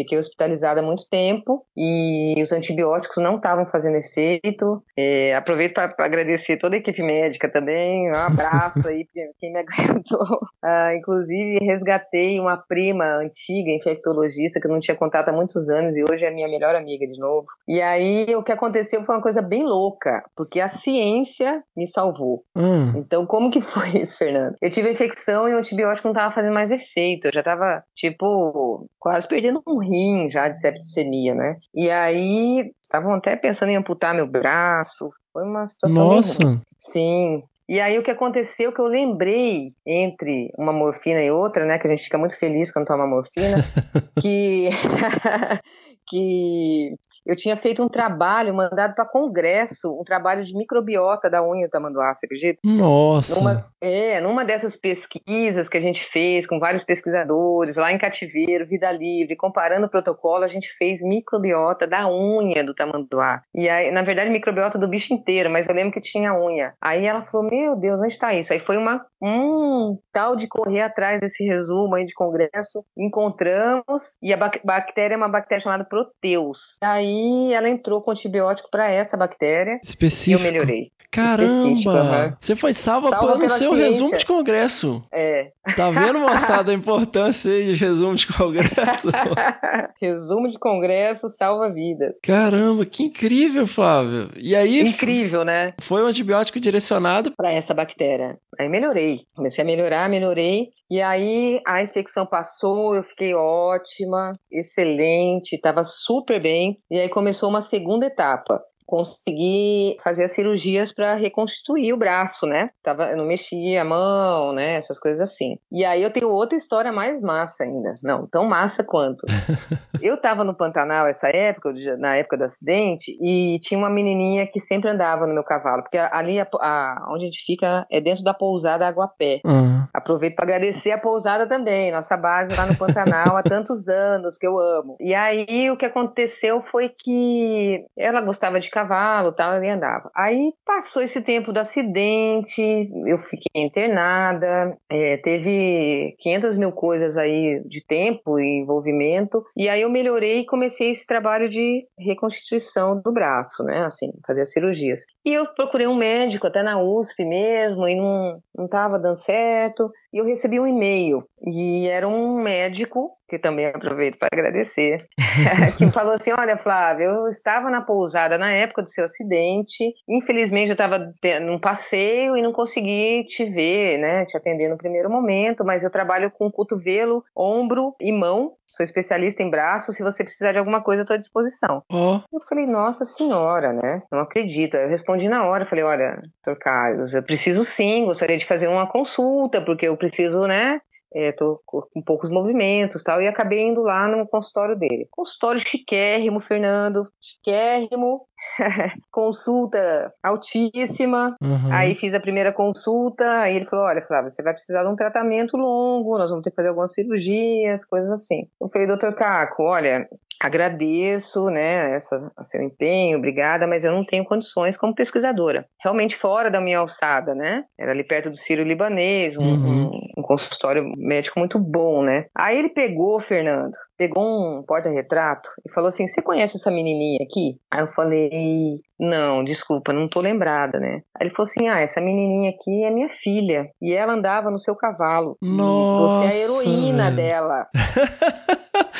Que caramba, que incrível. Aí ele falou assim: Eu não posso deixar a heroína da minha filha desamparada, eu vou ajudar você. Eu vou cobrar bem menos. Ele cobrou simbolicamente, Fernanda. E eu fiz todo o meu tratamento com ele. Nossa. Foram várias cirurgias, né? É, E eu fazia fisioterapia todos os dias, todos os dias durante um ano. E resumindo toda a história, meu braço tá ótimo. Voltei pro Pantanal, continuo capturando tamanduá e tá tudo ótimo. Ah, então, a gente, a gente se encontrou várias vezes no congresso. Se você não me contasse essa história, eu não, nunca ia imaginar que É, né? teve alguma limitação no braço. Cara, É, que história linda, essa- Flávia. Essa equipe do, do, do Dr. Carlos foi incrível, porque era uma equipe muito profissional, né? Então tinha desde TO até fisioterapeuta, né? TO é terapia ocupacional, né? Eu nem Uhum. conhecia essa profissão. Olha como eu era leiga, né? Então me abriu um outro mundo, assim. E a Uhum. TO é que me ensinou a fazer todos os movimentos finos de novo. Olha. Eu não conseguia segurar um talher, né? Foi tudo aprendido novamente, aprendendo a escrever de novo. Tudo, toda a caligrafia que eu fiz na infância não adiantou nada. Minha letra voltou a ser feia. A minha continua até hoje. caligrafia Nunca... de novo. A minha nunca foi bonita, Flávio.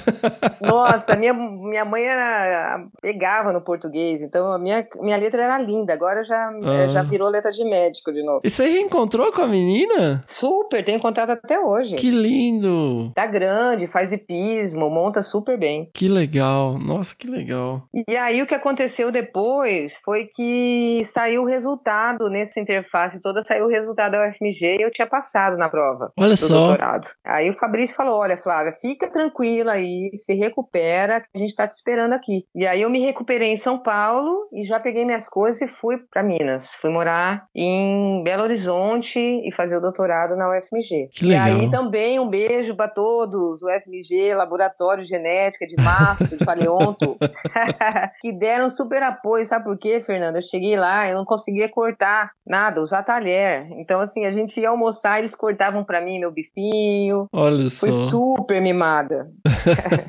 Que legal. E aí eu acabei ficando lá aos quatro anos, peguei com afinco mesmo a minha tese, no que eu acreditava. Tive muita boa orientação e coorientação, muita gente me ajudando, os colegas sensacionais da zoologia. Tive que aprender muito, eu fiz inclusive disciplina na graduação de biologia, de Uhum. evolução, de sistemática, vou, peguei forte mesmo. Eu estudava, Fernando, uma média de 10 horas por dia. Não. Peguei forte o negócio. E aí veio a descrição das espécies, né? A gente, na verdade, elevou quatro espécies e descreveu três. Então agora são sete espécies de tamanduaí. Sete espécies de tamanduaí. Você... E você descreveu três. As sete, né? Foi um rearranjo. Cara, eu tô né, até me desorientado aqui.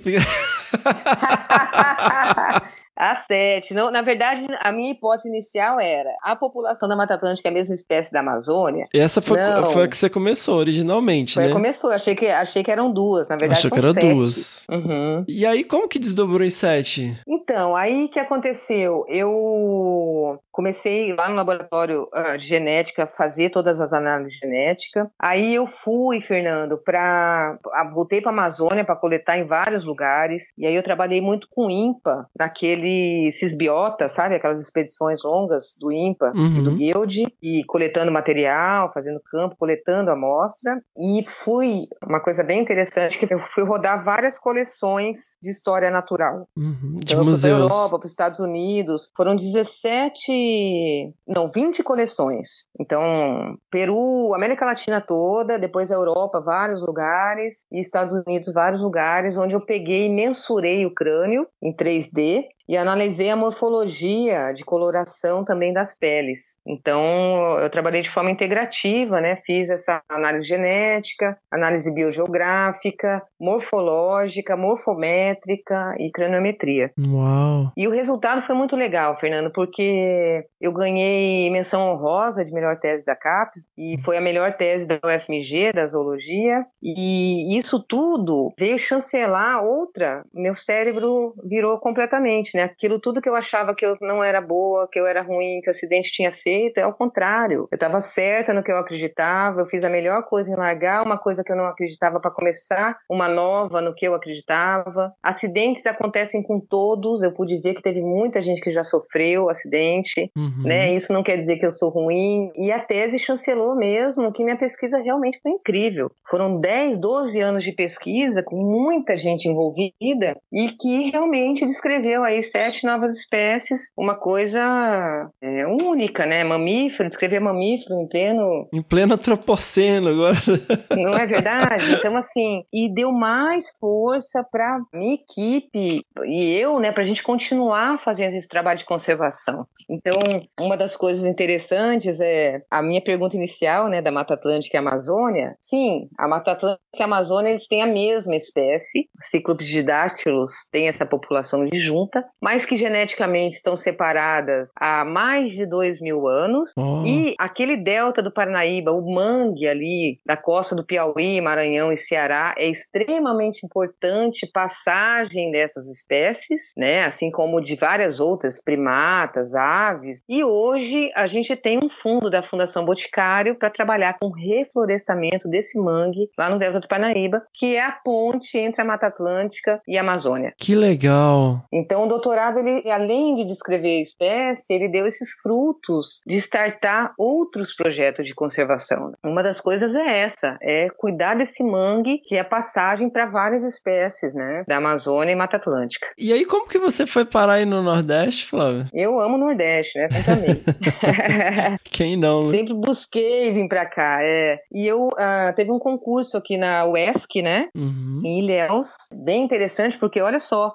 a primeira vez que tem a disciplina Medicina da Conservação como obrigatoriedade na veterinária. Olha só. É, é aqui na UESC. E aí teve o concurso para Medicina da Conservação, né? Lembrando lá que eu ajudei a trazer o conceito para o Brasil, né? De Medicina da Conservação. Então, Uhum. sou mega apaixonada pelo conceito e poder dar aula disso foi uma coisa mais massa que aconteceu. E aí eu vim prestar o concurso e tô aqui. Isso tem quanto tempo, Flávio? Tem pouco tempo, tem um ano e meio, dois. Não, é recente. Esse trabalho do Delta tá muito interessante. Tá muito interessante Aham. mesmo. A gente conseguiu um- uma doação agora de um terreno muito grande, que a gente quer transformar em uma RPPN, construir uma base. Eu venho também trabalhando com o Tatu Bola, né? Nem contei essa parte também, mas eu quero ver se eu consigo alinhar mesmo a academia com a- o Instituto Tamanduá. Talvez vá fazer uma, um bem bolado para ser professora e também trabalhar com a parte de, de lá campo mais. Nossa, fantástico. Eu não, eu não consigo imaginar você longe do campo, né?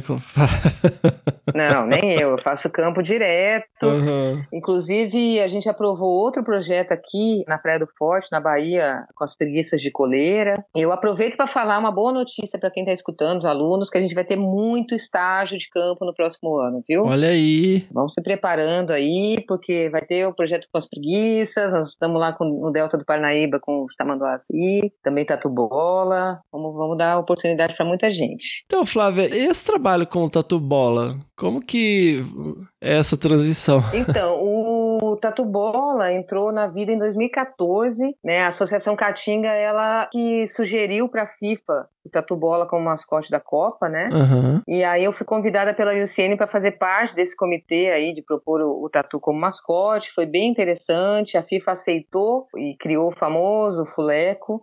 Nós fizemos um projeto para a FIFA de 10 anos, propondo, né, um trabalho de conservação com a espécie. E acabou que a gente teve várias reuniões. Foi até um horror que a FIFA não passou nenhum. A, a ideia é que passasse tipo 1% do que ela ganhou pro Fuleco, sabe? Era um projeto de 10 anos, bem lindo, e ela acabou não, não tendo esse, essa sensibilidade, né, de entender que é uma espécie endêmica do Brasil e que precisava, né, extremamente ameaçada, criticamente ameaçada, e Uhum. precisava desse apoio. E a Fundação Boticário foi bastante gentil nisso e acabou financiando um programa para nós de quatro anos, né? Que legal. É, a Associação Caatinga liderando, que é uma ONG ah, de Fortaleza, né, que trabalha, que tem uma reserva na Serra das Almas, é, trabalhando, a gente fazendo as expedições para ver área de distribuição geográfica, as principais ameaças, trabalhando junto com o PAN, o Plano de Ação Nacional para a Conservação de Tatu-Bola. E o mais interessante de tudo, a finalização dos resultados, é que junto com um projeto que já estava em andamento, a gente utilizou o tatu-bola como uma espécie guarda-chuva para a criação de um parque estadual no Piauí. Né? Então a gente tem hoje o Parque Estadual do Quênia do Poti, criado pela espécie tatu-bola também, sabe? Pelas Que belezas cênicas, cenário rupestre, mas a, Uhum. é legal dar evidência para a fauna, né? Das poucas vezes, talvez a única vez, eu, tenho, eu desconheço, que tenha realmente um parque sendo criado por causa de uma espécie, né? Nossa, fantástico. colocando esses dados que eu acho super interessante esse trabalho, né? Você já viu um tatu bola? Não, não. Eu tenho. Nossa. Cara, é muito bonitinho, Fernando. Ele fecha, a defesa dele, ele se fecha, né, para os predadores. Uhum, uhum. Você que trabalha aí com os felinos, cara, não consegue predar. É mesmo? Você vê a carapacinha dele ali cheia de dentinho, mordido, mas ninguém consegue abrir aquilo ali, não. Que Então, fantástico. evolutivamente falando, animal maravilhoso, né? Sim. Só que essa questão dele se fechar hoje é a forma mais fácil também de caçar, né? Ele Então, pega e coloca no caçado. bornal, né? É, exato. Nossa, fantástico. E, e esse projeto está em andamento, Flávio? O projeto está em andamento, a gente está no quarto ano, Uhum. e ele está junto agora com o projeto do Clima da Caatinga, na Associação Caatinga, e o Tatu Bola é realmente o símbolo desse projeto. Esse projeto Clima da Caatinga é muito legal, onde a associação consegue mapear as nascentes dos rios, né? Uhum. e as nascentes de pequenos riachos também e propor a criação de RPPN nessas nascentes para proteger mesmo as nascentes da caatinga que são a água lá é a riqueza né que Sim, mais sim. precisa na verdade então é um trabalho lindo lindo lindo Sensacional.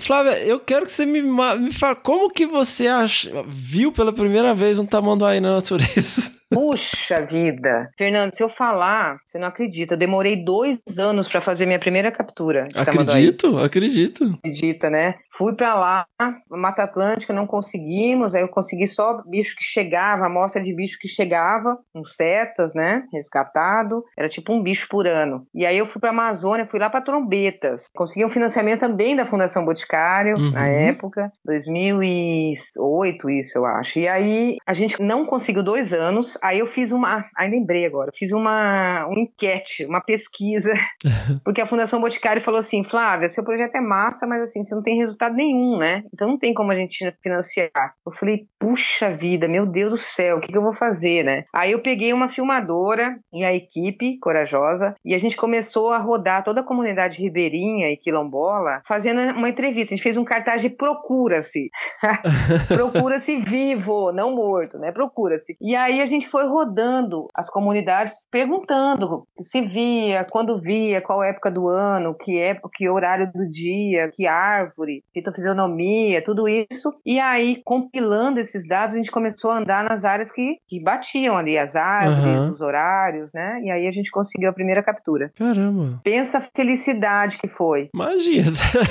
É, porque assim, é, é- é duro você começar uma metodologia de captura de uma espécie que não tem nada, né? Você não sabe que horas do dia você anda, você não sabe onde, você não sabe nada. Achar um tamanduaí de 200 gramas na Amazônia é uma agulha no palheiro, né? Literalmente. né? E aí a gente às vezes andava à noite, e hoje a gente vê que o bicho tem que achar de dia, é, dormindo mesmo. Aham. Ele não se locomove muito, ele não tem aquele tapete lúcido, né? Que você põe a lanterna e brilha os olhos. Aham. Então tudo dificulta, tem que ser de dia. E ele fica uma bolinha do tamanho de uma. Quer ver? Um pouquinho maior que uma bola de tênis. O Gente. que muda é a textura, Fernando. Você olha assim, a textura da folha, a textura dele é diferente, sabe? Nossa. Tem que Mas ter é um olho jungle mesmo que eye mesmo pra tem que ter um bom mateiro. Fantástico. E depois tem que subir, né? Não basta só achar, né? Tem que subir lá pra pegar o bicho. Tem que subir para pegar. Então, ou sobe na árvore ou faz a ascensão mesmo de rapel. Aham. E aí sobe, depois desce, põe o bichinho no um saquinho de pano, né? E desce ele para anestesiar no chão. Aí faz todo o procedimento, depois espera ele acordar e põe ele de volta. Sensacional. Poxa, Flávia, eu ficaria aqui mais duas horas conversando com você tranquilamente.